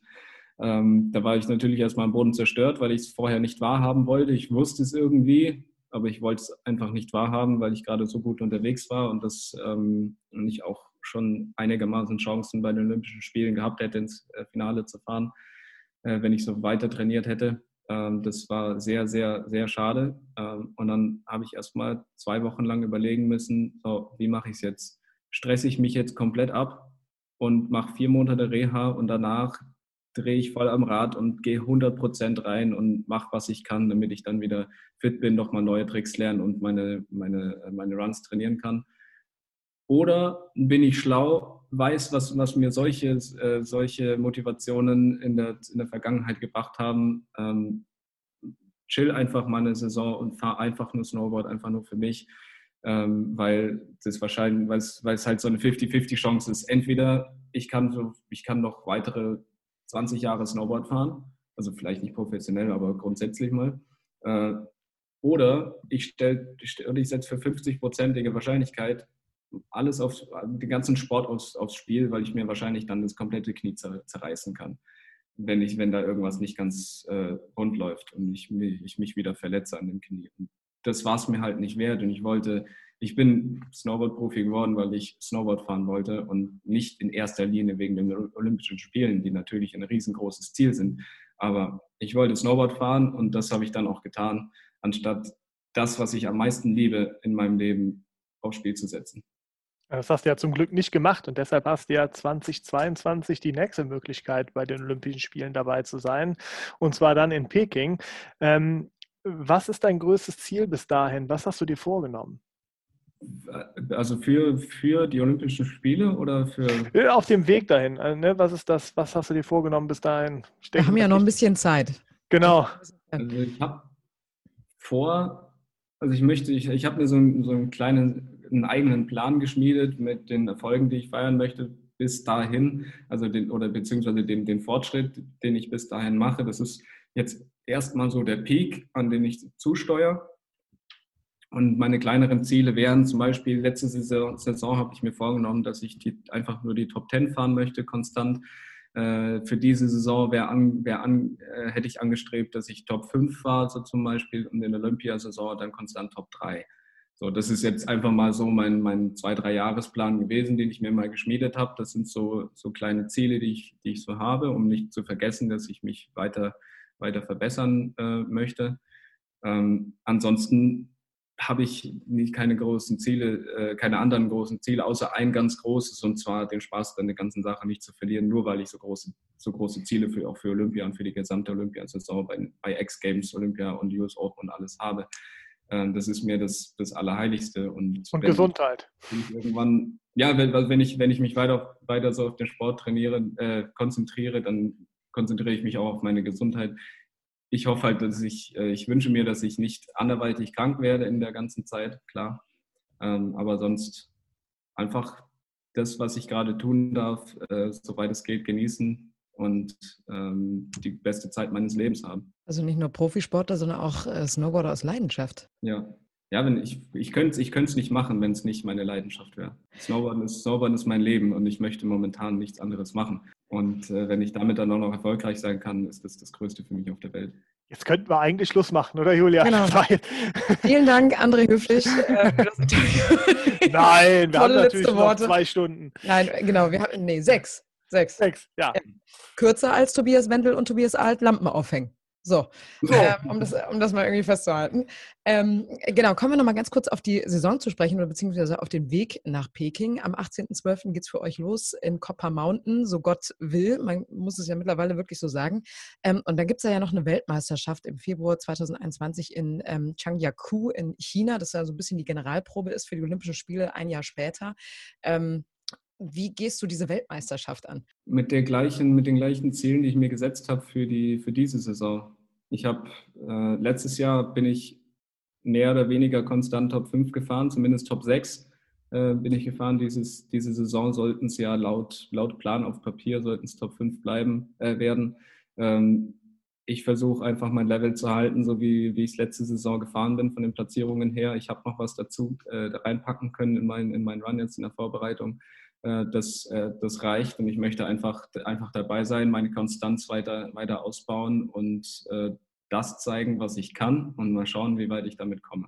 Und ja. ich, rechne, ich rechne damit, dass ich, dass ich in, der, in, der, in der Lage dazu bin, Top 6 zu fahren bei der Weltmeisterschaft. Ich kann mir selber und niemandem anders aber irgendwas versprechen, weil wie es letztendlich funktioniert, kann man nie sagen im Voraus. Ähm, ich hab, kann nur sagen, ich habe ein gutes Gefühl und ich freue mich drauf, da dabei zu sein und zu zeigen, was ich kann. Bei der, bei der letzten WM bist du 19. geworden, ne? Ich glaube, ja. Ja, bist du. ähm, okay, wir haben äh, gerade das Gespräch ja über Sean White gehabt und da hast du ja gesagt, ähm, Sean White ist deswegen ein bisschen so geworden, weil er da oben der einzige war und ist. Ähm, das stimmt nicht so ganz, weil vor zehn Jahren, 2009, 2010, gab es ja noch, ein, noch einen anderen in den eigenen Reihen. Das zeigt auch so ein bisschen, wie gefährlich deine Disziplin ist, also nicht ganz ungefährlich. Ähm, ja. Der hatte nämlich damals mit Kevin Pierce den größten Konkurrenten in den eigenen Reihen, der einzige, der ihn bei den Olympischen Spielen in Vancouver 2010 hätte schlagen können. Ähm, doch dann war da dieser Dezember 2009. Pierce hat sich im Training am Cap Double Cork versucht, einen doppelten Schraubensalto, äh, den riskantesten, aber auch den mit der höchsten Punktzahl belohnten Sprung im Freestyle Snowboarden zu dieser Zeit.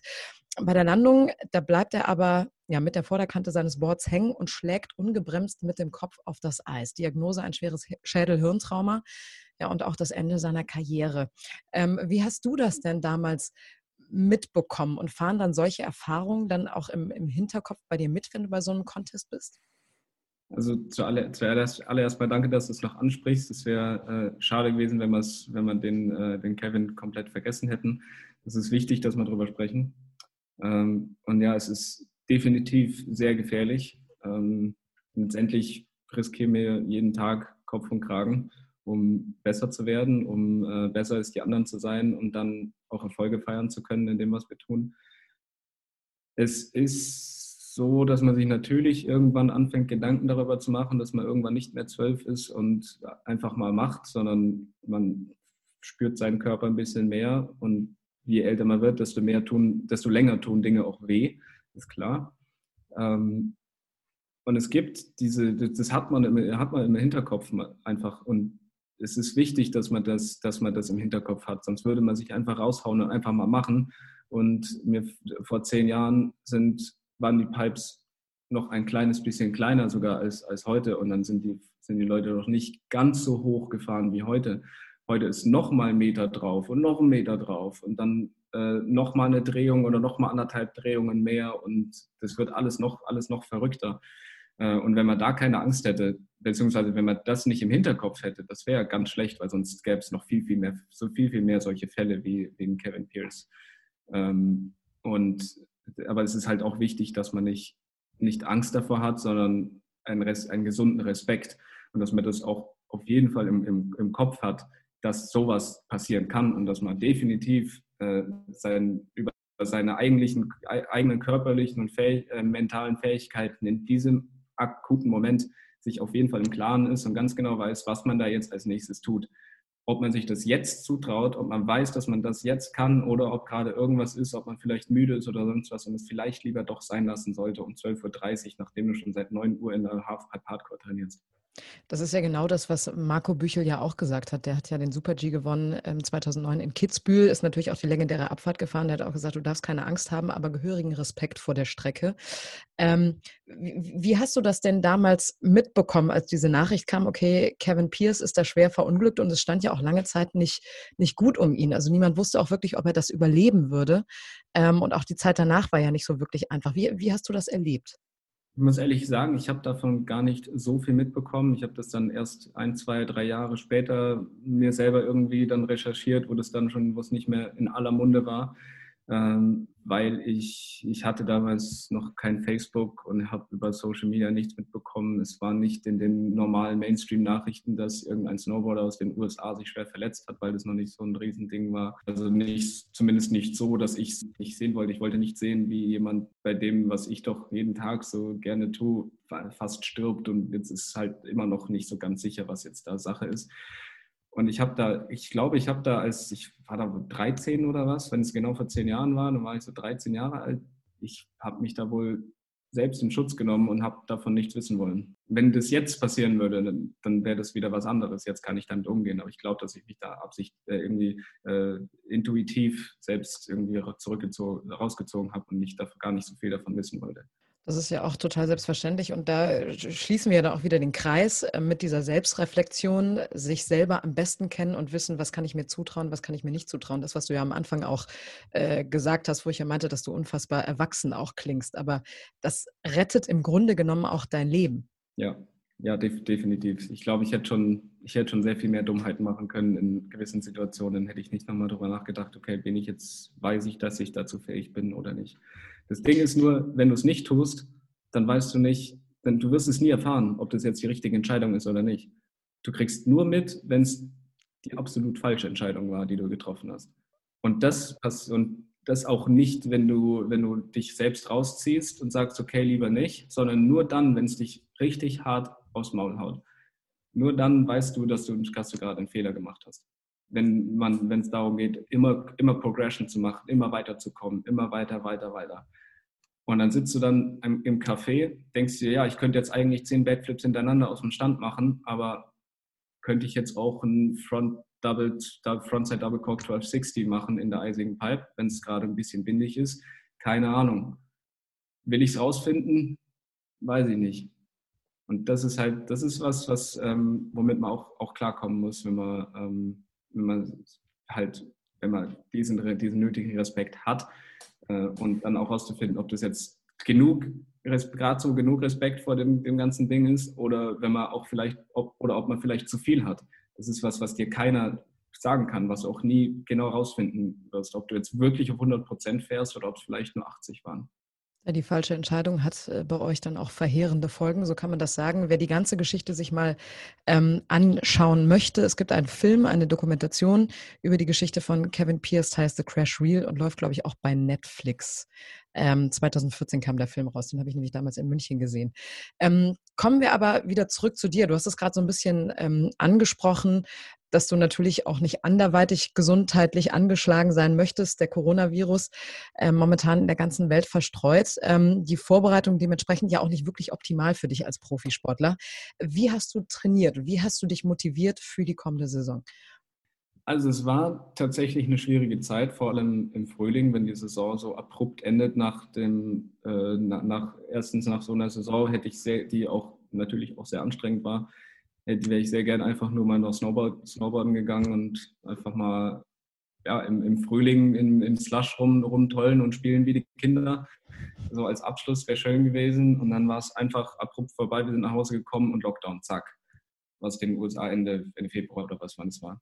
Ähm, und dann ging erstmal nicht so viel, wir durften nichts machen, keiner durfte raus. Und irgendwann habe ich dann angefangen, auch einfach alleine nach draußen zu gehen und draußen irgend, irgendwelches Training mit Körpergewicht zu machen, damit ich einigermaßen fit bleibe. Dann durften wir wieder aufmachen und durfte, äh, durfte wieder alles aufmachen. Dann durften wir auch in den, in den Olympiastützpunkt wieder und haben unser Training normal fortführen können. Das war sehr, das war sehr gut. Ähm, was aber auf jeden Fall ein großer Faktor ist fürs, für die Motivation von der ganzen Saison, ist, dass du nicht, weil wir wussten den ganzen Sommer nicht, wie es jetzt weitergeht und wir wissen es heute immer noch nicht, äh, ob jetzt die Saison so stattfinden wird, wie wir uns das vorstellen. Und das ist halt schon echt hart, wenn man sich den ganzen Sommer auf eine Saison vorbereitet, die vielleicht gar nicht stattfindet. Und dann weiß, dann fragt man sich selbst manchmal so, wofür mache ich das ja eigentlich, wenn das alles gar nicht stattfindet? Warum, warum gehe ich jeden Tag in den Kraftraum oder gehe aufs Rampolin oder mache sonst was, sonst für Sachen, äh, wenn ich, wenn es am Ende vielleicht gar nicht passiert und das war, dann war das alles für die Katz, dann hätte ich auch andere Sachen machen können in der ganzen Zwischenzeit. Dann hätte ich mich voll und ganz auf Abitur, Studium oder sonst was konzentrieren können, anstatt ähm, aufs, aufs Training und so. Ähm, und das sind so Fragen, die stellt man sich dann schon. Da muss man dann aber auch einfach Vertrauen haben und glauben, das ist dann tatsächlich so eine, so eine Glaubensfrage, dass, das, dass man trotzdem eine Wintersaison haben wird, dass, dass man nicht umsonst den ganzen Sommer trainiert hat, dass man immer noch äh, das Ganze, was man sich geholt hat über den Sommer, nutzen kann in irgendeiner Art und Weise. Und dass irgendwas schon stattfinden wird, wo man dann auch fit, äh, fit für sein muss. Also dann doch irgendwie dieses Ziel auch in den, in den Fokus rücken, die neue Saison als Ziel. Ähm, wie sieht denn generell dein Trainingsalltag aus? Also was trainierst du, wie trainierst du überhaupt? Also wenn ich jetzt nicht im Schnee bin, dann sieht so der meiste, sieht so der, der, die meiste Zeit meines, meines Alltags sieht so aus, dass ich in der Früh, also dreimal die Woche in der Früh zum Krafttraining äh, in, die, in den Olympiastützpunkt gehe und äh, Kniebeugen und so Zeugs, was man halt so kennt, so Weightlifting mache. Ähm, je nachdem, ja, also je, je, nach, je nach Jahreszeit, was jetzt gerade angemessen ist für, den Gesamt, für das Gesamtbild, für, für den Trainingsplan, für den gesamten Sommer. Äh, und am Nachmittag dann entweder Ausdauertraining, Trampolin ähm, springen oder ich gehe skaten. Eins von, den, eins von den drei Sachen. Dann gehen wir im Sommer auch mal auch einfach mal äh, surfen an die, an die Bachwelle in Salzburg äh, oder solche Sachen. Aber das ist so der, der Alltag, den ich, den, ich so, den ich so fahre. Und das mache ich von Montag bis Freitag. Montag, Dienstag zweimal Training, Mittwoch in der Früh, Donnerstag zweimal Training und dann am Freitag in der Früh und dann ist Wochenende sozusagen. Und die Zeit hat man dann zum Entspannen. Wie, wie, sieht das denn aus? Macht ihr denn auch Kunstturnen? Weil Lisa Zimmermann, die war ja, glaube ich, mal Kunstturnerin und äh, Eiskunstläuferin ne? und ist dann halt eben zum, zum Slopestyle gewechselt. Aber habt ihr, habt ihr auch Kunstturn-Elemente im Training? Auch, machen wir auch. Jetzt nicht so, nicht so intensiv, ähm, weil wir eh viel, viel Akrobatik auf dem Trampolin machen, aber bauen, bauen wir schon ab und zu mal mit ein, um einfach nicht zu vergessen, unsere Körper besonders schnell und präzise zu bewegen. Wenn wir jetzt zum Beispiel äh, Radwände, äh, Flickflack, Backflip oder sowas machen, äh, machen sollen auf dem Boden und wir wissen nicht wie, wie soll man denn dann äh, irgendwann dann mal einen Triple in, äh, am Kicker oder in der Pipe anreißen, wenn wir unsere Körper gar nicht wissen, wie sie schnell und mit viel Kraft und mit viel Präzision jetzt einen Backflip machen sollen zum Beispiel. Dann bist du bestimmt der Schreck aller Männer auf der Tanzfläche, oder? Mach das nicht. Bitte? Machst du nicht? Ich könnte, ich könnte aber ich, ich lasse es sein. Ich lasse, Ah. die anderen, ich lasse die anderen meistens ihre, ihre Show machen und äh, stehe dabei und gucke mir das an. Und mal, ich- spätestens- ich und feier und mach da, mach da so mein Ding und lasse die anderen ähm, große Show machen. Ich, ich wollte gerade sagen, nur wenn du die Frauen dann unbedingt haben willst, ne, dann packt er den Backflip Aber- aus. Unbedingt sein muss. Aber mein Freund, du weißt ganz genau, wenn es bei olympischem Gold äh, bleibt, wo wir für alle von ausgehen, dann hast du im olympischen äh, Dorf sicherlich oder im deutschen Haus, dann müsstest du eventuell mal tanzen. Aber Das ist eine geb dir Verpflichtung. Da bin ich dann aber ganz bestimmt nicht der Einzige, der einen Backflip kann. Ein, das könnte sein, aber ich gebe dir einen Tipp. Ich habe nichts gegen sie, aber tanz nicht mit Diana Eidberger. Das könnte wehtun. Da gibt Könnte es, gefährlich werden. da gibt es die eine oder andere Story. Ja, der Trainer der nordischen Kombination, den kannst du gerne mal fragen. Ne? Ruf den mal an. Ruf den mal an, der hat knapp überlebt in Pyeongchang. Aber ich stelle mir das gerade vor, wie, wie an der mir Halle grad- 21 und alle machen Backflips. So stelle ich mir das gerade vor. Das ist ja mal cool. Dann, dann halte ich die Kamera, definitiv, weil sonst Ja. geht das auch anders aus. Mega gut. Ähm, genau, komm, kommen wir nochmal ganz kurz zu dir, beziehungsweise zum, zum Freestyle-Nachwuchs. Du bist gerade äh, der beste Freestyle-Snowboarder ähm, in Deutschland. Aber wie sieht es denn momentan mit dem Nachwuchs aus? Also kommt da was nach? Gibt es da Potenzial? Es kommt, es kommt viel nach auf jeden Fall. Es gibt einiges, einiges an Nachwuchs. Es gibt viele, viele Kids, die richtig Bock haben, ähm, besser zu werden und auch äh, einige, die wirklich Bock haben, ganz nach oben zu klettern irgendwann.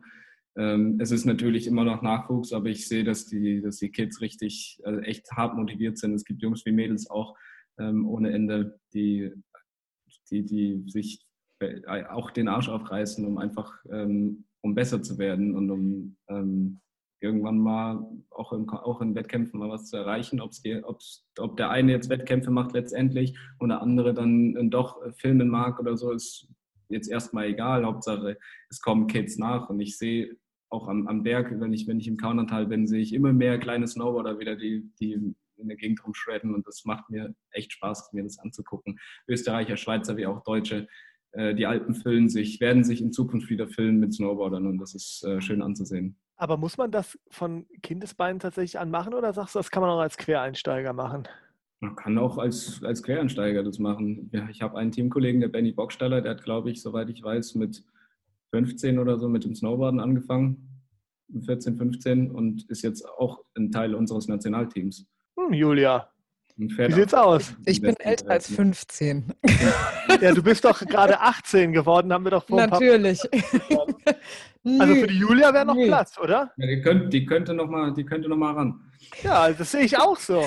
Das ist sogar bei jeder Folge, ne? Bei jeder, immer wenn es gefährlich wird, das muss ich dann übernehmen. Naja, Skispringen ist jetzt auch nicht. so Nee, ungefährlich. Slo hier Slopestyle mit Sabrina Kakmaki muss ich auch. Hast du mich auch Ja schon gut, aber wenn du ja den Slopestyle kannst, dann kannst du auch mit dem André in die, in die, äh, in die Halfpipe. Ohne das jetzt abzuwerten. Was ich eben schon Natürlich. gesagt habe, das Schöne an der Halfpipe ist ja, du kannst dir selber aussuchen, wie gefährlich du es dir machst. Genau, finde ich auch Gegner kommst du entweder drüber oder nicht. sehr gut. immer so unten so. Die Bilder bleiben die gleichen. Also ist gebongt. Die Julia, die äh, kriegen wir oft in die Halfpipe, oder? Ja, also kommt einfach mal bei der deutschen Meisterschaft in Kütai vorbei nächstes Jahr und dann machen wir das. Ist ein Deal. Ist ein Deal. Boah, Ist ein die Deal. Julia hat es erstmal einen Deal eingegangen, André. Ja, erstmal äh, ein Deal. Nein, aber nur, ganz ehrlich, wenn ich es schaffe, Jerry of the Day zu werden. Jerry of the Day. Kennt ihr die Seite bei Instagram, Jerry of the Day? Müsst ihr genau. unbedingt eine. Das ist die größte. die. Also, Wenn du mal schlechte Laune hast, wirklich bei Instagram Jerry of the Day, es ist so lustig. also wir kommen Das vorbei und Ja. Julia geht, in die, geht in die Halfpipe. Sehr gut. Weiter, Julia. Kriegen wir hin. Stimmt, da war ja was. Achso, Wir ähm, führen noch ein Interview. ich sag jetzt schon, wenn ich schon diese Bilder im Inneren so. Ich war, ich war übrigens schon mal bei Jerry of the Day. Du warst da schon mal? Ich habe schon mal hingeschafft. Zwar nicht als Post, aber in die Story. Jetzt ernsthaft? Boah, das brauchen wir. Das brauchen wir für unsere Heißzeit. Hast du, hast du noch die, die Aufnahmen? Es ist keine Aufnahme aus dem Schnee. Ich habe da mit einem guten Freund von mir, der. Äh, ja, die nehmen ja alles. Die nehmen ja alles. Der hat mir, mit dem waren wir zusammen, äh, war ich zusammen in Saas-Fee am, äh, da, da, fährt so eine Gondel rauf, so an, die, an der Seite vom Berg. Und da kann man sich, solange da noch kein Schnee liegt, kann man sich dann so, so Roller, so Mountain-Roller aus, aussuchen mit großen, mit großen, äh, mit luftbefüllten Rädern. Und die, die alleine sehen schon bescheuert aus. Und haben so richtig, so richtig geile, so richtig geiles äh, Sturmtruppler-Helme, die, man sich dann da aufsetzen muss, wenn man selber keinen mitgebracht hat. Und da haben wir uns halt einen Spaß draus gemacht und ein super heftiges Video draus gedreht mit meiner GoPro, weil wir die dabei hatten. Und, und genau das, das Video könnt das ihr in der Halbzeit tatsächlich bei Jerry of the Day in die, in die Story geschafft, ja. Und demnächst bei uns in der Story, oder? Können wir machen, oder? Hast du dann noch? Ich habe das, hab das noch. Sehr gut. Ja, sehr gut. Sehr gut. Zur Not, zur Not ist es halt, äh, habe ich es auf jeden Fall auf Instagram, wenn ich es jetzt nicht mehr gespeichert habe. Genau, dann, dann reposten dann wir dich. Wir finden dich, wir reposten dich. Okay, schneiden wir raus. Ähm, genau, also Sponsoren äh, sind natürlich immer auch ganz, ganz wichtig bei uns, bei euch im Sport und ähm, uns auch. Bei uns auch, ja. ähm, und Trainingsbedingungen ist natürlich auch ein gutes Stichwort, weil du ja gerade gesagt hast, bei euch äh, ist es halt eben nicht, äh, also beziehungsweise ist eine Halfpipe nicht so nah oder so, so schnell erreichbar. Ähm, Sabrina Kakmakli hat uns äh, vor ein paar Wochen erzählt, dass es sogenannte Private Camps gibt für die Halfpipe. 1000 Euro die Woche müsst ihr da als Sportler bezahlen, weil es hier in Europa ja ähm, nur wenige weniger Halfpipes gibt. Die Skigebiete kostet der Unterhalt ja so einer Pipe zwischen ein bis zwei Millionen Euro pro Saison. In Amerika sieht das aber irgendwie ganz anders aus. Ähm, du bist jetzt 23 Jahre alt. Würdest du denn für bessere Trainingsbedingungen den Schritt über den großen Teich wagen, in die USA, Kanada dann ähm, rüber zu gehen und dort zu leben und da dann auch zu trainieren? Ähm, wenn ich der festen Überzeugung wäre, dass ich da definitiv die besseren Trainingsmöglichkeiten habe, dann würde mich hier nichts mehr halten. Ich habe jetzt aber hier in Berchtesgaden, wo ich gerade bin, an dem Olympiastützpunkt mit, zusammen mit, mit Snowboard Germany, habe ich äh, mittlerweile super, super Trainingsmöglichkeiten für den gesamten Sommer. Ähm, und dann einigermaßen die Nähe zu, zu Largs, wo die beste Halfpipe der Welt steht, immer und zu jeder Zeit, an jedem Tag im Winter. Ähm, und deswegen sehe ich momentan, ich habe da viel drüber nachgedacht schon in der Vergangenheit, aber momentan sehe ich keinen Grund, warum ich nach Amerika gehen sollte, weil ich der Meinung bin, dass ich hier jetzt gerade, ähm, jetzt seit, seit zwei Jahren, ähm, auf jeden Fall die besten Trainingsmöglichkeiten habe. Wäre jetzt, wär jetzt das alles nochmal, wäre jetzt der Olympiastützpunkt in Lags, dann das wäre das, das, das absolute Highlight. Ähm, sowas gibt es nicht nochmal. Also es gibt, gibt schon in, in Copper Mountain, aber Copper ist, in Copper ist die Pipe gut, aber nicht so gut wie die in Largs. Deswegen es ist auch heimatnah und so. Und das, deswegen glaube ich, dass ich hier jetzt gerade seit circa zwei, drei Jahren die besten Trainingsmöglichkeiten habe. Aber was machen die denn anders? Also warum ist das in Largs so hervorragend? Sie machen es halt. ja. Das ist einfach. Sie machen es einfach. Sie, sie machen es halt, halt und sie machen es richtig. Das ist das. Ist das. Ähm, du, kannst nicht, du kannst nicht eine Halfpipe bauen und dann mal gucken, wer so alles kommt und vielleicht shapen sie morgen und vielleicht habe ich aber auch keinen Bock. So, ähm, das, das geht halt nicht. Entweder, wenn du, wenn du schon so ein Riesenprojekt angreifst, dann musst du es auch richtig machen und musst jeden Tag perfekt sein, damit die Leute auch sich darauf verlassen können, dass wenn sie da hinfahren, sie eine gute Halfpipe vorfinden werden. Und das machen die mit dem gesamten Snowpark. Da wären wir dann wieder bei Sean White, ne? Das, was man anfängt, auch äh, erfolgreich zu Ende führen. Das können wir eigentlich auch Dario Colonia weiter sagen. Die Schweizer, die können anscheinend nicht nur Schokolade, sondern auch Halfpipes. So. ja, Und jetzt kommen wir nochmal zu dir als Privatperson. Äh, die Zuhörer wollen natürlich immer was von dir erfahren und dann erklär uns doch mal, äh, wie würden dich deine Freude, äh, Freunde und Familie beschreiben? Oder du dich auch selber. Ich meine, du dich selber, dass du sehr reflektiert bist, haben wir eben raus. Aber was würden so deine Freunde über dich sagen? Oder deine Eltern? Ähm, meine Eltern würden sagen, also so meine, meine Familie grundsätzlich würde wahrscheinlich über mich sagen, dass ich sehr intelligent bin, äh, sehr sozial und Stur. Stur in welcher Hinsicht? jeglicher. Wenn ich mir was in den Kopf gesetzt habe, dann muss das, dann muss das sein. Und wenn es nicht passiert, dann bin ich knatschig. Dann habe ich jetzt mal, du bist doch so ein, dann bist du ja, du bist ja auch so ein richtiger Perfektionist. Das haben wir eben ja. rausgehört. Ja. Gab es denn auch schon mal so eine Reise, wo du hingefahren bist zu einem Weltcup, wo du dann gemerkt hast, Scheiße, ich habe was vergessen?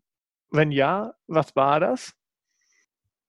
Ich glaube, ich habe noch nicht, äh, beim, beim, Weltcup, zum Weltcup hin habe ich noch nichts irgendwie was vergessen, was jetzt wirklich wichtig war. Ich habe einen Sticker habe ich mal vergessen. Da musste ich dann schauen, dass ich mir irgendwie ganz schnell irgendwo welche besorge, weil das geht ja nicht, dass meine Sticker von meinen Sponsoren nicht auf meinem Brett sind. Ähm, Hast du selbst welche gemalt bin, noch? Ich bin, als kind, ich bin als Kind öfters mal ohne Snowboard zum Snowboarden gefahren. Echt, das passiert? Als Kind? Ja. War das schon in, in, meiner Jugend, so mit, mit 16, 15, 16 noch, habe ich es hab noch, äh, hab noch geschafft, in Neuseeland ohne Snowboardboots anderthalb Stunden auf den Berg zu fahren mit dem Auto. Und um es dann da oben zu realisieren und zu wissen, okay, ich kann heute nicht Snowboard fahren gehen.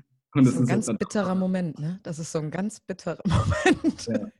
Gibt es denn, Gibt es denn auch in, dem, in, deinem Leben bis jetzt so einen Fehler, den du bereust, wo du sagst, ah, das war absoluter Mist? Es gibt ein paar Dinge, wo ich jetzt sagen würde, okay, hätte jetzt nicht unbedingt sein müssen. Da, Im gleichen Zug frage ich mich aber auch, würde ich jetzt hier heute genauso sitzen, wenn ich das nicht gemacht hätte? Von dem her, ich bin jetzt gerade super glücklich über das, wie, wie ich bin, wie mein, wie mein Leben läuft. Ähm, ich bereue nichts und von dem her sind die Dinge, die ich damals vielleicht mal falsch gemacht habe, sind jetzt in, dem, in der Hinsicht auch nicht mehr so wichtig, weil ich weiß, oder beziehungsweise eher noch wichtiger, weil ich weiß, dass sie wahrscheinlich dazu geführt haben, irgendwie, äh, dass ich jetzt hier heute so sitze. Vielleicht auch mal so der falschen Frau einen Liebesbrief geschrieben oder sowas, wo es dann einen Korb gab, wo du halt sagen würdest, Mann, das würde ich heute nicht mehr machen. Äh, ich habe tatsächlich noch keinen Liebesbrief geschrieben. Aber schon Tausende bekommen, ne? Aber schon Tausende bekommen. Ich habe tatsächlich noch keinen geschrieben, leider. Äh, nee, tatsächlich. Also mir fällt jetzt nichts ein, was ich okay. so richtig verbockt habe, was auf jeden Fall äh, geändert wird.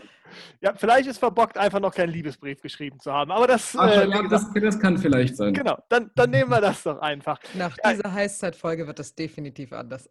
Ja, du wirst definitiv. auf jeden Fall viele kriegen. Ja. Das kann ich ja. jetzt schon sagen. Ja. Bitte drum. Ähm, ich freue mich immer, ich freue mich sehr drüber und dann äh, fühle ich, dann ich mich selbst wieder geliebt. Sehr gut. Äh, in der Halfpipe stehst du teilweise zehn Meter äh, über dem Boden in der Luft. Aber wie sieht es denn in deiner Freizeit aus? Brauchst du ständig diesen Kick oder bist du privat eher entspannt unterwegs, so wie zum Beispiel unser Langlaufstar, Superstar Dario Colonia? Ähm, ich würde mich als sehr entspannten Menschen bezeichnen. Ich bin sehr ruhig und denke viel drüber nach, äh, über, über Dinge, bevor ich sie tue. Ähm, das heißt, also ich bin, ich bin nicht, nicht also man, man, kriegt mich auch nicht besonders schnell aus der Ruhe, außer ich bin gerade sowieso gestresst durch, äh, durch Training oder Wettkämpfe, dann brauche ich einfach mal Ruhe zu Hause. Dann kann man mich natürlich schon reizen. Ähm, ansonsten würde ich mich wirklich als, als ruhige Person bezeichnen, außer es geht, außer es ist mal irgendwo eine Party anges angesagt, dann bin ich natürlich voll am Start und habe. Und voll auf der Tanzfläche. Und nicht. voll auf der Tanzfläche. ja, das ist. Sehr gut, sehr gut. Äh, gibt es denn etwas, was du definitiv, ich meine, du bist ja, du machst ja die krassesten, also man muss ja nur auf dein Instagram-Profil gehen, ja, und sehen, wie hoch du da durch die Luft springst. Also da wird mir jetzt schon schlecht beim Zugucken. Ähm, gibt es denn auch irgendwas, wo du sagst, boah, das würde ich definitiv niemals machen? Das ist mir einfach zu krass. Irgendwie so ein Bungee-Jumping-Sprung, aber das ist doch bestimmt für dich ein Klacks, oder? Da hätte ich richtig Bock drauf. Ich würde auch mal gerne Wingsuit fliegen gehen, aber wahrscheinlich nicht irgendwo an der Felswand runter und dann äh, mein Leben da riskieren, sondern halt aus dem Flugzeug rausspringen oder so. Äh, ich würde jetzt aber nicht behaupten, dass ich das niemals auf gar keinen Fall machen würde, vom, ähm, vom Berg runterspringen mit Wingsuit, aber äh, Freestyle-Motocross. Nie im Leben. Nie mehr. Warum? Zu gefährlich? Das ist ich, es geht mir nicht in meinen Kopf, wie man, dann, wie man so ein 80 Kilo schweres äh, Motorrad durch die Gegend werfen kann äh, und dann auch noch manchmal voll mit, den, mit, mit, dem Vorderrad einspitzen und riskieren, dass das Teil dir aus was weiß ich wie viel Metern auf den Rücken fliegt oder sowas. Das ist so, das kann ich nicht nachvollziehen. Ich finde es mega geil, wenn es jemand kann, wenn es jemand macht, wenn jemand da richtig Bock drauf hat und das ist irre zum Anschauen, aber selber würde ich es nie im Leben ausprobieren. So wie beim Nitro Circus, ne? Zum Beispiel, ja. Ja, und es gibt ja einen recht erfolgreichen Deutschen, Ken Rockson heißt der, ne? Der, der fährt in den USA. Der kommt, glaube ich, aus Wie- Thüringen Ken- oder so. Mal kurz weg, wie, wie, war der Name? Äh, Ken Roxon. Ach so, ja klar. Ja. Genau. Der ist Der ja rüber in die USA Rennen, gegangen. aber- Genau, der fährt die Rennen. Ja. Was hörst du denn so eine für Musik gerne in der Freizeit? Was, was, was, was, äh, was bringt dich, oder auch vor einem Wettkampf? Mm, Vorm, Wett, vorm Wettkampf höre ich mir meistens einen Hip-Hop, und Tina. um so ein bisschen, um so ein bisschen reinzuflowen. So, äh, hauptsächlich, also hauptsächlich etwas älteren US-amerikanischen Hip-Hop, der einfach äh, mit viel Flow bestückt ist. Also Äh, nicht Contra K oder sowas. Nee, nee. Finde ich jetzt auch nicht, finde ich jetzt auch nicht schlecht, aber äh, dann schon eher, ich weiß, bei dem, bei dem amerikanischen Hip-Hop, da haue ich mir jetzt nicht, äh, dann, dann, da achte ich gar nicht auf, auf den Text, sondern ich, ich flow einfach so zum Beat durch und höre mir das so an und hole mir ein gutes Gefühl. Direkt vor meinem, vor meinem Run hol, äh, ziehe ich mir was ganz, äh, was, was ganz schön Melodisches, wo ich mich, was, was so ein bisschen Glücksgefühl hervor, hervorruft und mich einfach gut fühle dabei, höre ich mir nochmal an, ein, zwei Mal den gleichen Song und zu meinem Run dann richtig heftigen Death Metal. Also alles. Was hörst du? Jetzt bin ich gespannt. Machine Head? Ich will jetzt, ich will, weil so, so genau kenne ich mich jetzt nicht aus. Vielleicht ist auch einfach nur Heavy Metal. Äh, ich möchte jetzt hier keine Metal-Fans irgendwie, äh, irgendwie ver, verunstimmen, äh, indem ich die falsche Musikrichtung nenne. Ähm, Skullfist ziehe ich mir gerne rein. Ja, das, das kann man sehr gut hören. Aber ich kann dir auch als Tipp geben, Terror oder Machine Head. Da kommst du auch auf Touren. Ich. Machine Head kenne ich auch, ja. Ja. Auch. Absolute Profis, ich merke das. Ich merke das. Ja, Du bist aber ja auch viel auf Reisen. Ähm, wir haben jetzt von Stefan Kraft schon gehört und auch von allen anderen. Netflix ein ganz großes Thema. Oder Amazon Prime oder was es da heutzutage gibt. Gibt es auch so eine Serie, die du mal wirklich durchgesuchtet hast, wo du gesagt hast, äh, absolute Empfehlung, die müsst ihr gucken? Oder bist du da gar nicht vertreten? Doch schon, äh, seitdem ich jetzt meine Playstation aber vor einem Dreivierteljahr oder vor einem Jahr wieder neu entdeckt habe und da sehr viel davor sitzt, gucke ich jetzt gar nicht mehr so viel von, so von, den, von den neuen Serientrends habe ich jetzt nicht so viel Ahnung. Was ich mir aber sehr, sehr gerne angeguckt habe, was, wo man viel drüber nachdenken muss, was einen auch zum Nachdenken bringt, weil man, das lässt einen dann nicht los, wenn es so kompliziert wird. Also Incep- Inception-mäßig war jetzt äh, Dark, die deutsche Serie, die fand ich sehr gut. Ähm, Mit gut Niewöhner war, der, war das, ne? Bitte? Mit Jannis Niewöhner, ne? Ich glaube, ja. Ja, der Hauptdarsteller. Namen weiß ich jetzt Mhm. nicht genau, leider. So ein Ja. blonder, großer, gut aussehend. ja, genau. Und äh, Breaking Bad natürlich, obwohl ich bei der Serie kein gutes Gefühl hatte. Ich habe mich eigentlich äh, von Anfang bis Ende nur geärgert, ähm, konnte aber natürlich nicht, nicht aufhören zu gucken. Ähm, da gab es noch äh, hier Stranger Things. Wahnsinn. Ja, da haben wir doch schon, Absolute Empfehlung. da haben wir doch schon mal Stranger drei. Things und Dark. Da haben wir doch schon mal drei, wo man auch mal so einen Lockdown mit überbrücken kann. Ne? Ja, ähm, wenn du dir einen freien Tag vorstellen könntest, wie sieht so dein perfekter Lieblingstag aus? Mein perfekter Lieblingstag. Ohne jegliche äh, Grenzen. Genau, ohne jegliche Grenzen. Wenn du frei hast, was würdest du am liebsten mal so einen ganzen Tag machen? Den ganzen Tag. Ich würde gerne richtig schön ausgeschlafen aufstehen, sodass ich am Vortag halt vor zwölf im Bett war, dann um 8 Uhr gemütlich aufstehen, dann erstmal fett frühstücken bis um neun und sich dann langsam fertig machen zum Snowboarden. Ich So typisch, ganz kurz, so typisch amerikanisch frühstücken oder eher so deutsch, klassisch? So richtig deutsch, mit dem besten, mit dem besten Körnerbrot und einem gekochten Ei dazu. Aber kurze Frage: Frühstücken bis neun oder ab neun? Bis neun. Also aus, ausschlafen heißt für dich, dass du vor neun wach wirst. Ja, um das kurz mal nur, nur, festzuhalten. wenn, ich- nur Also- wenn ich es geschafft habe, vor zwölf zu schlafen am Ja. Vortag. Okay, Nur dann. gut. Wenn ich ausschlafen kann, dann kann ich mich aber auch nicht zurückhalten, um, und, äh, um dann äh, um nicht um 2 Uhr erst ins Bett zu gehen und dann schlafe ich halt bis um 10 oder 11. So, aber wenn ich es geschafft habe, um 12 ins Bett, weil ich am nächsten Tag Snowboard fahren will, dann bis um 8 Uhr auf, ausschlafen und dann äh, erstmal fett frühstücken bis um 9. Dann fahre ich mit meinen besten Homies auf den Berg.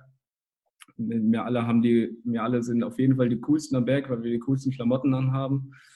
Ist klar. Du, du hast dich umgeschaut, wir sind die coolsten, ne? Ja. So. Ich sehe euch schon so wirklich so auftauchen. Die, die Gondel kommt hoch und ihr kommt raus und dann so wie Der die Bad. Boys oder so. Einfach so, die ganze Piste Ja, genau. dreht sich nur um und denkt, wow, wer ist da? Ja, genau. So eine Art. Nee, aber es ist, Aber das ist eigentlich völlig irrelevant, weil in mein, an meinem perfekten Tag sowieso keine Leute am Berg sind und es die ganze Nacht geschneit hat, keine Lawinengefahr. Und mir Aber dann bringt es ja auch nichts, wenn du doch total cool da auftrittst, wenn keiner da ist. Ja, nee, ich, trag, ich will ja selber einfach cool sein. Achso, okay. Ja. Wenn, wenn, wenn, wir dann, wenn wir dann Videos machen, dann will ich ja dann will ich ja auf meinem Video auch irgendwie cool aussehen. Ah, okay. Du denkst schon wieder weiter. Sehr gut. Ich höre weiter zu. Und dann sind natürlich keine Menschen am Berg und es gibt, es gibt einen Meter Neuschnee und keine Lawinengefahr. Und wir fahren haben den gesamten Berg, wie das Kitzsteinhorn zum Beispiel, für uns alleine und können den ganzen Tag einfach nur ballern, ballern, ballern bis um 15 Uhr.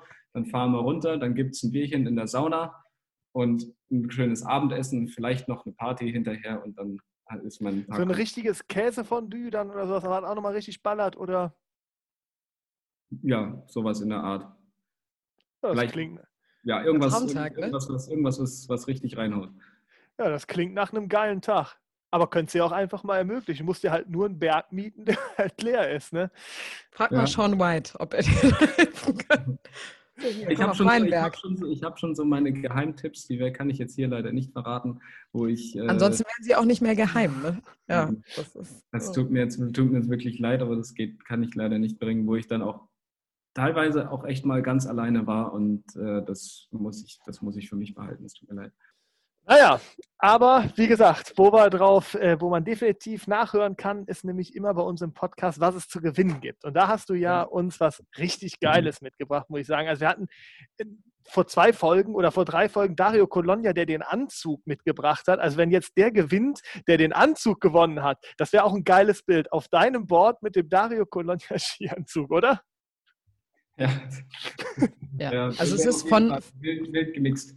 Es ist von, von Nitro, es ist braun. Äh, also wir sehen es jetzt auch nur hier durch die Kamera und es sieht auf jeden Fall sehr cool aus. Und es ist auch äh, zwar gebraucht, aber nicht komplett abgenutzt. Es ist gebraucht, aber nicht komplett abgenutzt. Das ist doch ja, so mega cool. Das ist ein, äh, ein Powderbrett. Kann man auch mit surfen, oder? ja, ja mega cool. Das hat nicht genug Auftrieb. Ja. Also wir werden das ja auf jeden Fall nochmal bei Instagram posten. Natürlich auch noch offizielles äh, Aufkleber von Snowboard Germany mit drauf und äh, von der Deutschen Sporthilfe kommt noch einer mit drauf und von meinen ganzen Sponsoren, die mittlerweile alle so am Start sind, weil das ist ja schon ein bisschen älter hier. Ähm, deswegen, und das war anfangs auch ein Brett, mit dem ich privat gefahren bin, nur und nicht, äh, in, und nicht mit, wenn ich mit Snowboard Germany zum Beispiel unterwegs war. Deswegen ist der Sticker noch nicht drauf, kommt noch drauf und eine Signatur natürlich auch. Sehr geil. Sehr, sehr geil. Ja, wenn ihr wissen wollt, wie ihr das gewinnen könnt, folgt uns der Heißzeit, äh, abonniert den oder diejenige Person oder markiert die oder die, der, den oder diejenige Person, die das gewinnen soll. Da muss die uns nur noch folgen. Ja, und äh, schon könnte das Board mit ein bisschen Glück bei euch sein. Ja, dann gibt es ja zusätzlich immer noch die Möglichkeit, äh, Fragen zu stellen und die hat Julia wie immer gesammelt. Genau, die könnt ihr natürlich per persönlicher Nachricht bei Instagram und oder Facebook stellen. Und es haben auch einige Leute Fragen gestellt an dich. Ähm, wir können exemplarisch nur zwei jetzt leider vortragen. Vielen, vielen Dank aber auch für alle anderen. Fangen wir doch an mit Natalie, ähm, die fragt, du bist für deine Contests auf der ganzen Welt unterwegs. Wie wichtig ist dir denn nachhaltiges Leben als Sportler? Was tust du für einen kleinen ökologischen Fußabdruck? Ist mir, äh, das ist mir ein sehr sehr wichtiges Anliegen auf jeden Fall, ähm, das nachhaltige Leben. Äh, und ich, klar, ich bin, ich bin jemand, der jetzt wahrscheinlich nicht am allerwenigsten reist von allen, sich nicht zu selten ins Auto oder in den, in den Flieger setzt. Ähm, und für meinen Teil versuche ich einfach, so gut es geht, von allem, was so wirklich heftig für die, für, für die, für die, ähm, für die Umwelt ist, von allem etwas, etwas wegzunehmen. Ich versuche öfters ähm, öfters Carpools zu bilden. Ich versuche auch mal mit dem Zug zu fahren, wenn der sowieso fährt, ob ich jetzt drin sitze oder nicht. Ähm, mir, ich schaue ich schau genau, wo ich, wo ich mein Fleisch kaufe, wo, wo das herkommt und muss jetzt auch nicht mehr jeden Tag Fleisch essen, sondern ist halt mal viermal die Woche und nicht mehr sieben Tage die Woche oder dreimal die Woche oder so esse ich dann mal Fleisch. Ähm, so Sachen. Und wenn man, wenn ich quasi, wenn ich quasi von allem ein kleines bisschen, alle, alles einfach ein bisschen wegnehme, dann habe ich immer noch alles, was ich brauche, was ich gerne hätte, aber ich habe zumindest schon mal einen Teil dazu beigetragen, dass es äh, vielleicht irgendwann mal ein bisschen besser wird. Und wenn wir das alle tun, dann ändert sich auch was. Ich wollte gerade sagen, Verantwortung übernehmen, um Verantwortung zu übernehmen. Ähm, genau, und dann haben wir noch eine zweite Frage für dich. Und zwar möchte Leon wissen, für welchen Trick hast du besonders lange gebraucht? Welcher Trick hat dich fast zur Verzweiflung getrieben? Ähm, Frontside 900. Warum? Es gibt zwei, Frontside 900 und Cap 720. Also jetzt in der, in der, in der Halfpipe zumindest. Äh, weil ich, ich habe Probleme, Frontside flat zu spinnen, ohne zu flippen. Irgendwie. Ich, ich, ich neige dazu, immer vom vorderen Fuß wegzuspringen, anstatt schön über den hinteren Fuß rauszufahren, um einen clean Takeoff zu haben. Ähm, wenn ich, äh, und wenn ich keinen, keinen perfekten Takeoff habe und schön aus, aus dem hinteren Fuß rausfahre und, und aber halt mit einem Nolly mich, mich abdrücke sozusagen, äh, dann wird die Achse ganz komisch und wird fast unkontrollierbar. Und es sieht mittlerweile okay aus, aber es ist immer noch nicht so, wie ich mir ein Frontside 900 vorstelle. Vielleicht kriege ich das irgendwann nochmal hin, ähm, aber bis dahin konzentriere ich mich äh, auf, auf Corks und Double Corks, die alle ein bisschen über, über Kopf sind, weil, ich, weil mir das besser liegt, als einfach nur flat zu spinnen. Ähm, genau. Und sonst beim Cap 7, Cap 720 hat auch ewig gedauert. Ich glaube, zwei oder drei Jahre, bis ich das endlich hinbekommen habe. Ähm, weil ich ich, ich mache mir bis heute kein Bild draus, weil ich habe irgendwie mich nicht getraut, richtig mit richtig Commitment in den Trick reinzugehen.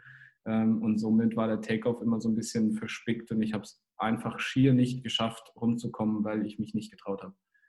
Aber man braucht zwei Jahre, um einen Trick zu lernen? Also kann, kann man das wirklich so sagen? Oder gibt es auch Tricks, die man um einiges schneller irgendwie drauf nee, hat? Nee, es ist ähm, so Basics. Ich sag mal, also als, als Profi ist das, sind so Tricks wie 720 und 900 sind für mich Basics.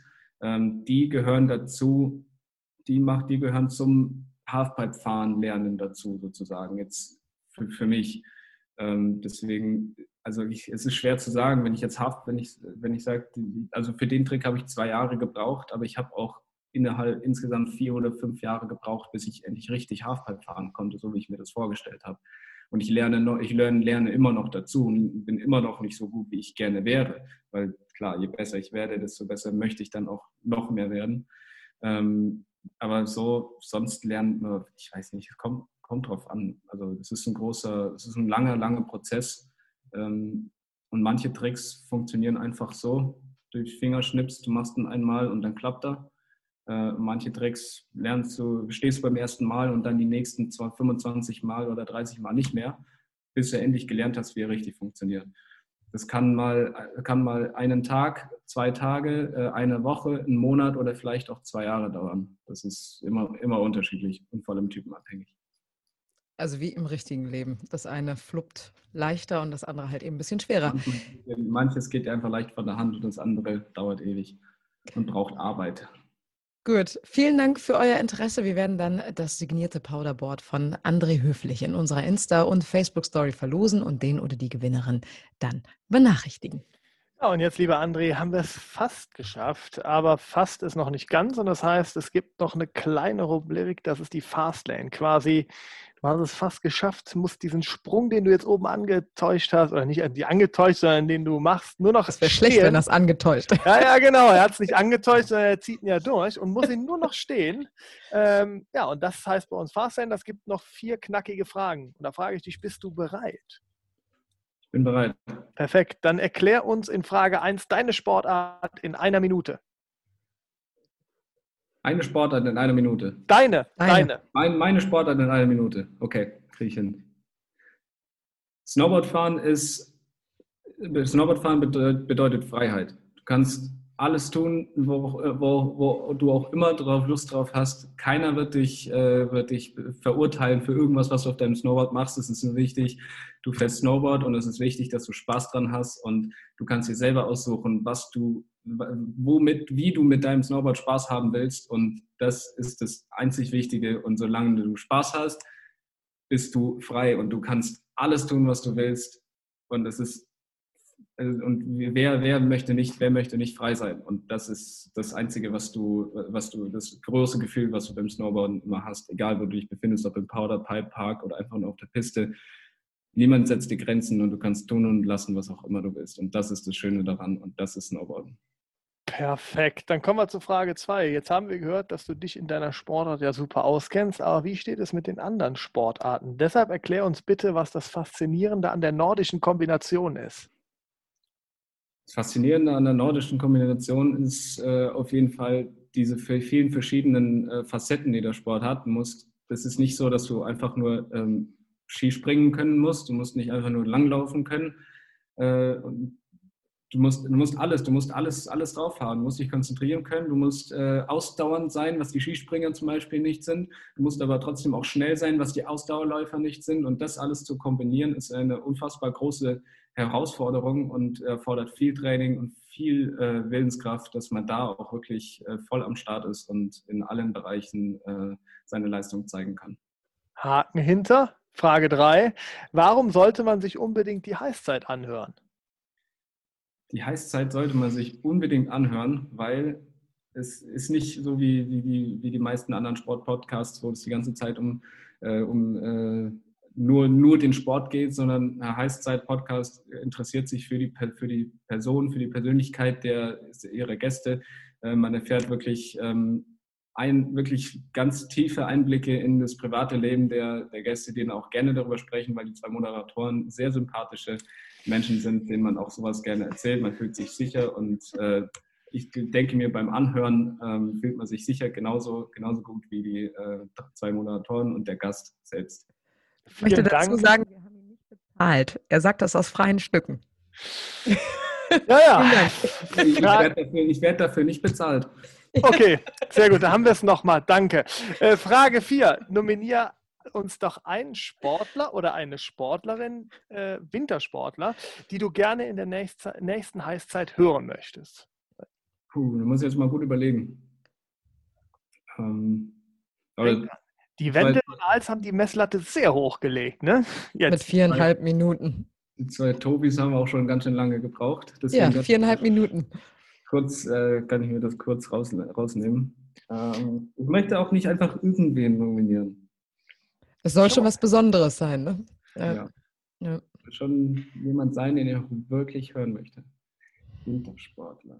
Am besten deutschsprachig. Bei Sean White wird es nämlich schwierig. Ja, das Ding ist, ich habe gar nicht so viel Kontakt mit so vielen deutschen Wintersportlern. Das ist doch schon mal gut. Wenn du, wenn du nicht so viel Kontakt, weil die anderen kennen sich mal alle untereinander, dann hast du ja wirklich noch jemanden, wo du sagst, boah, von dem würde ich unfassbar gerne mal was hören. Brauchst du eine Sportart? Würde dir das vielleicht helfen? Hilft mir vielleicht. Ein ja. Tipp. Eisschnelllauf zum Beispiel? Habe ich gar nicht so den Bezug zu. Oh, ich würde gerne, ähm, weil die wirklich echt extrem ähm, motiviert mir scheint und immer hart am Arbeiten ist und richtig Bock hat, äh, Katharina Hennig. Würde ich gerne hören. Dann haben wir das so eingeloggt. Dann haben wir die Katharina Hennig. Wir werden jetzt soll alle. Mal, ich soll doch mal was darüber erzählen, wie viel Bock sie wirklich drauf hat auf das, was sie da tut, weil sie scheint mir eine, eine zu sein, die auch ähm, echt äh, motiviert ist und die, die es noch weit bringen kann. Und äh, da möchte ich mal gerne mehr hören darüber. Ja, dann versuchen wir das doch möglich zu machen. Vielen Dank, äh, André. Ähm, wir werden uns sicherlich in der kommenden Saison nochmal auf ein kurzes Update hören, wenn du uns erzählst, äh, wo du wieder überall durch die Welt gekreist bist. Wie Oder? es war, Weltmeister zu werden zum Beispiel? Auch eine Idee? Auch eine Idee. Hm. Ein, einfach nicken, ja. Dauerfest. er hängt. Also Daumen hoch, wir hören uns sicherlich nochmal, oder? Ja, wir hören uns noch. Ihr habt auch, ihr habt auch kurz gehangen. Aber ich habe ich hab alles, ich habe noch alles mitbekommen, glaube ich. Aber wir lassen uns nicht hängen. Ganz wichtig. Wir haben kurz gehangen, aber wir lassen uns nicht Ja, komm, der musste jetzt sein. Ah, komm. Ah, ja, ja, ja. Nein, aber ja, genau. Wir hören uns in der Saison und du äh, erzählst uns auch, wie es war, Weltmeister zu werden. Das mache ich. Wunderbar. Ja, André Höflich, vielen, vielen, vielen, vielen Dank für das Gespräch. Es hat sehr, sehr viel Spaß gemacht. Ich hoffe, dir auch. Mir auch. Wunderbar. Ja, und das war's dann auch für die Heißzeit, zumindest für heute. Wir sind in zwei Wochen wieder für euch da. Jeden zweiten Donnerstag im Monat versorgen wir euch mit einer gehörigen Portion Wintersport für alle, die auch im Sommer nicht ohne können. Natürlich sind wir Social Media mäßig ganz vorne mit dabei. Ihr findet eure Heißzeit bei Instagram und Facebook, also schaut doch mal vorbei und seid gespannt auf den nächsten Gast hier bei uns, dem ihr dann eure Fragen stellen könnt. Und jetzt sage ich aber erstmal Ciao mit V-Stil. Fabi und Julia sind raus. Bis zum nächsten Mal. Bleibt gesund. Ciao, ciao. ciao.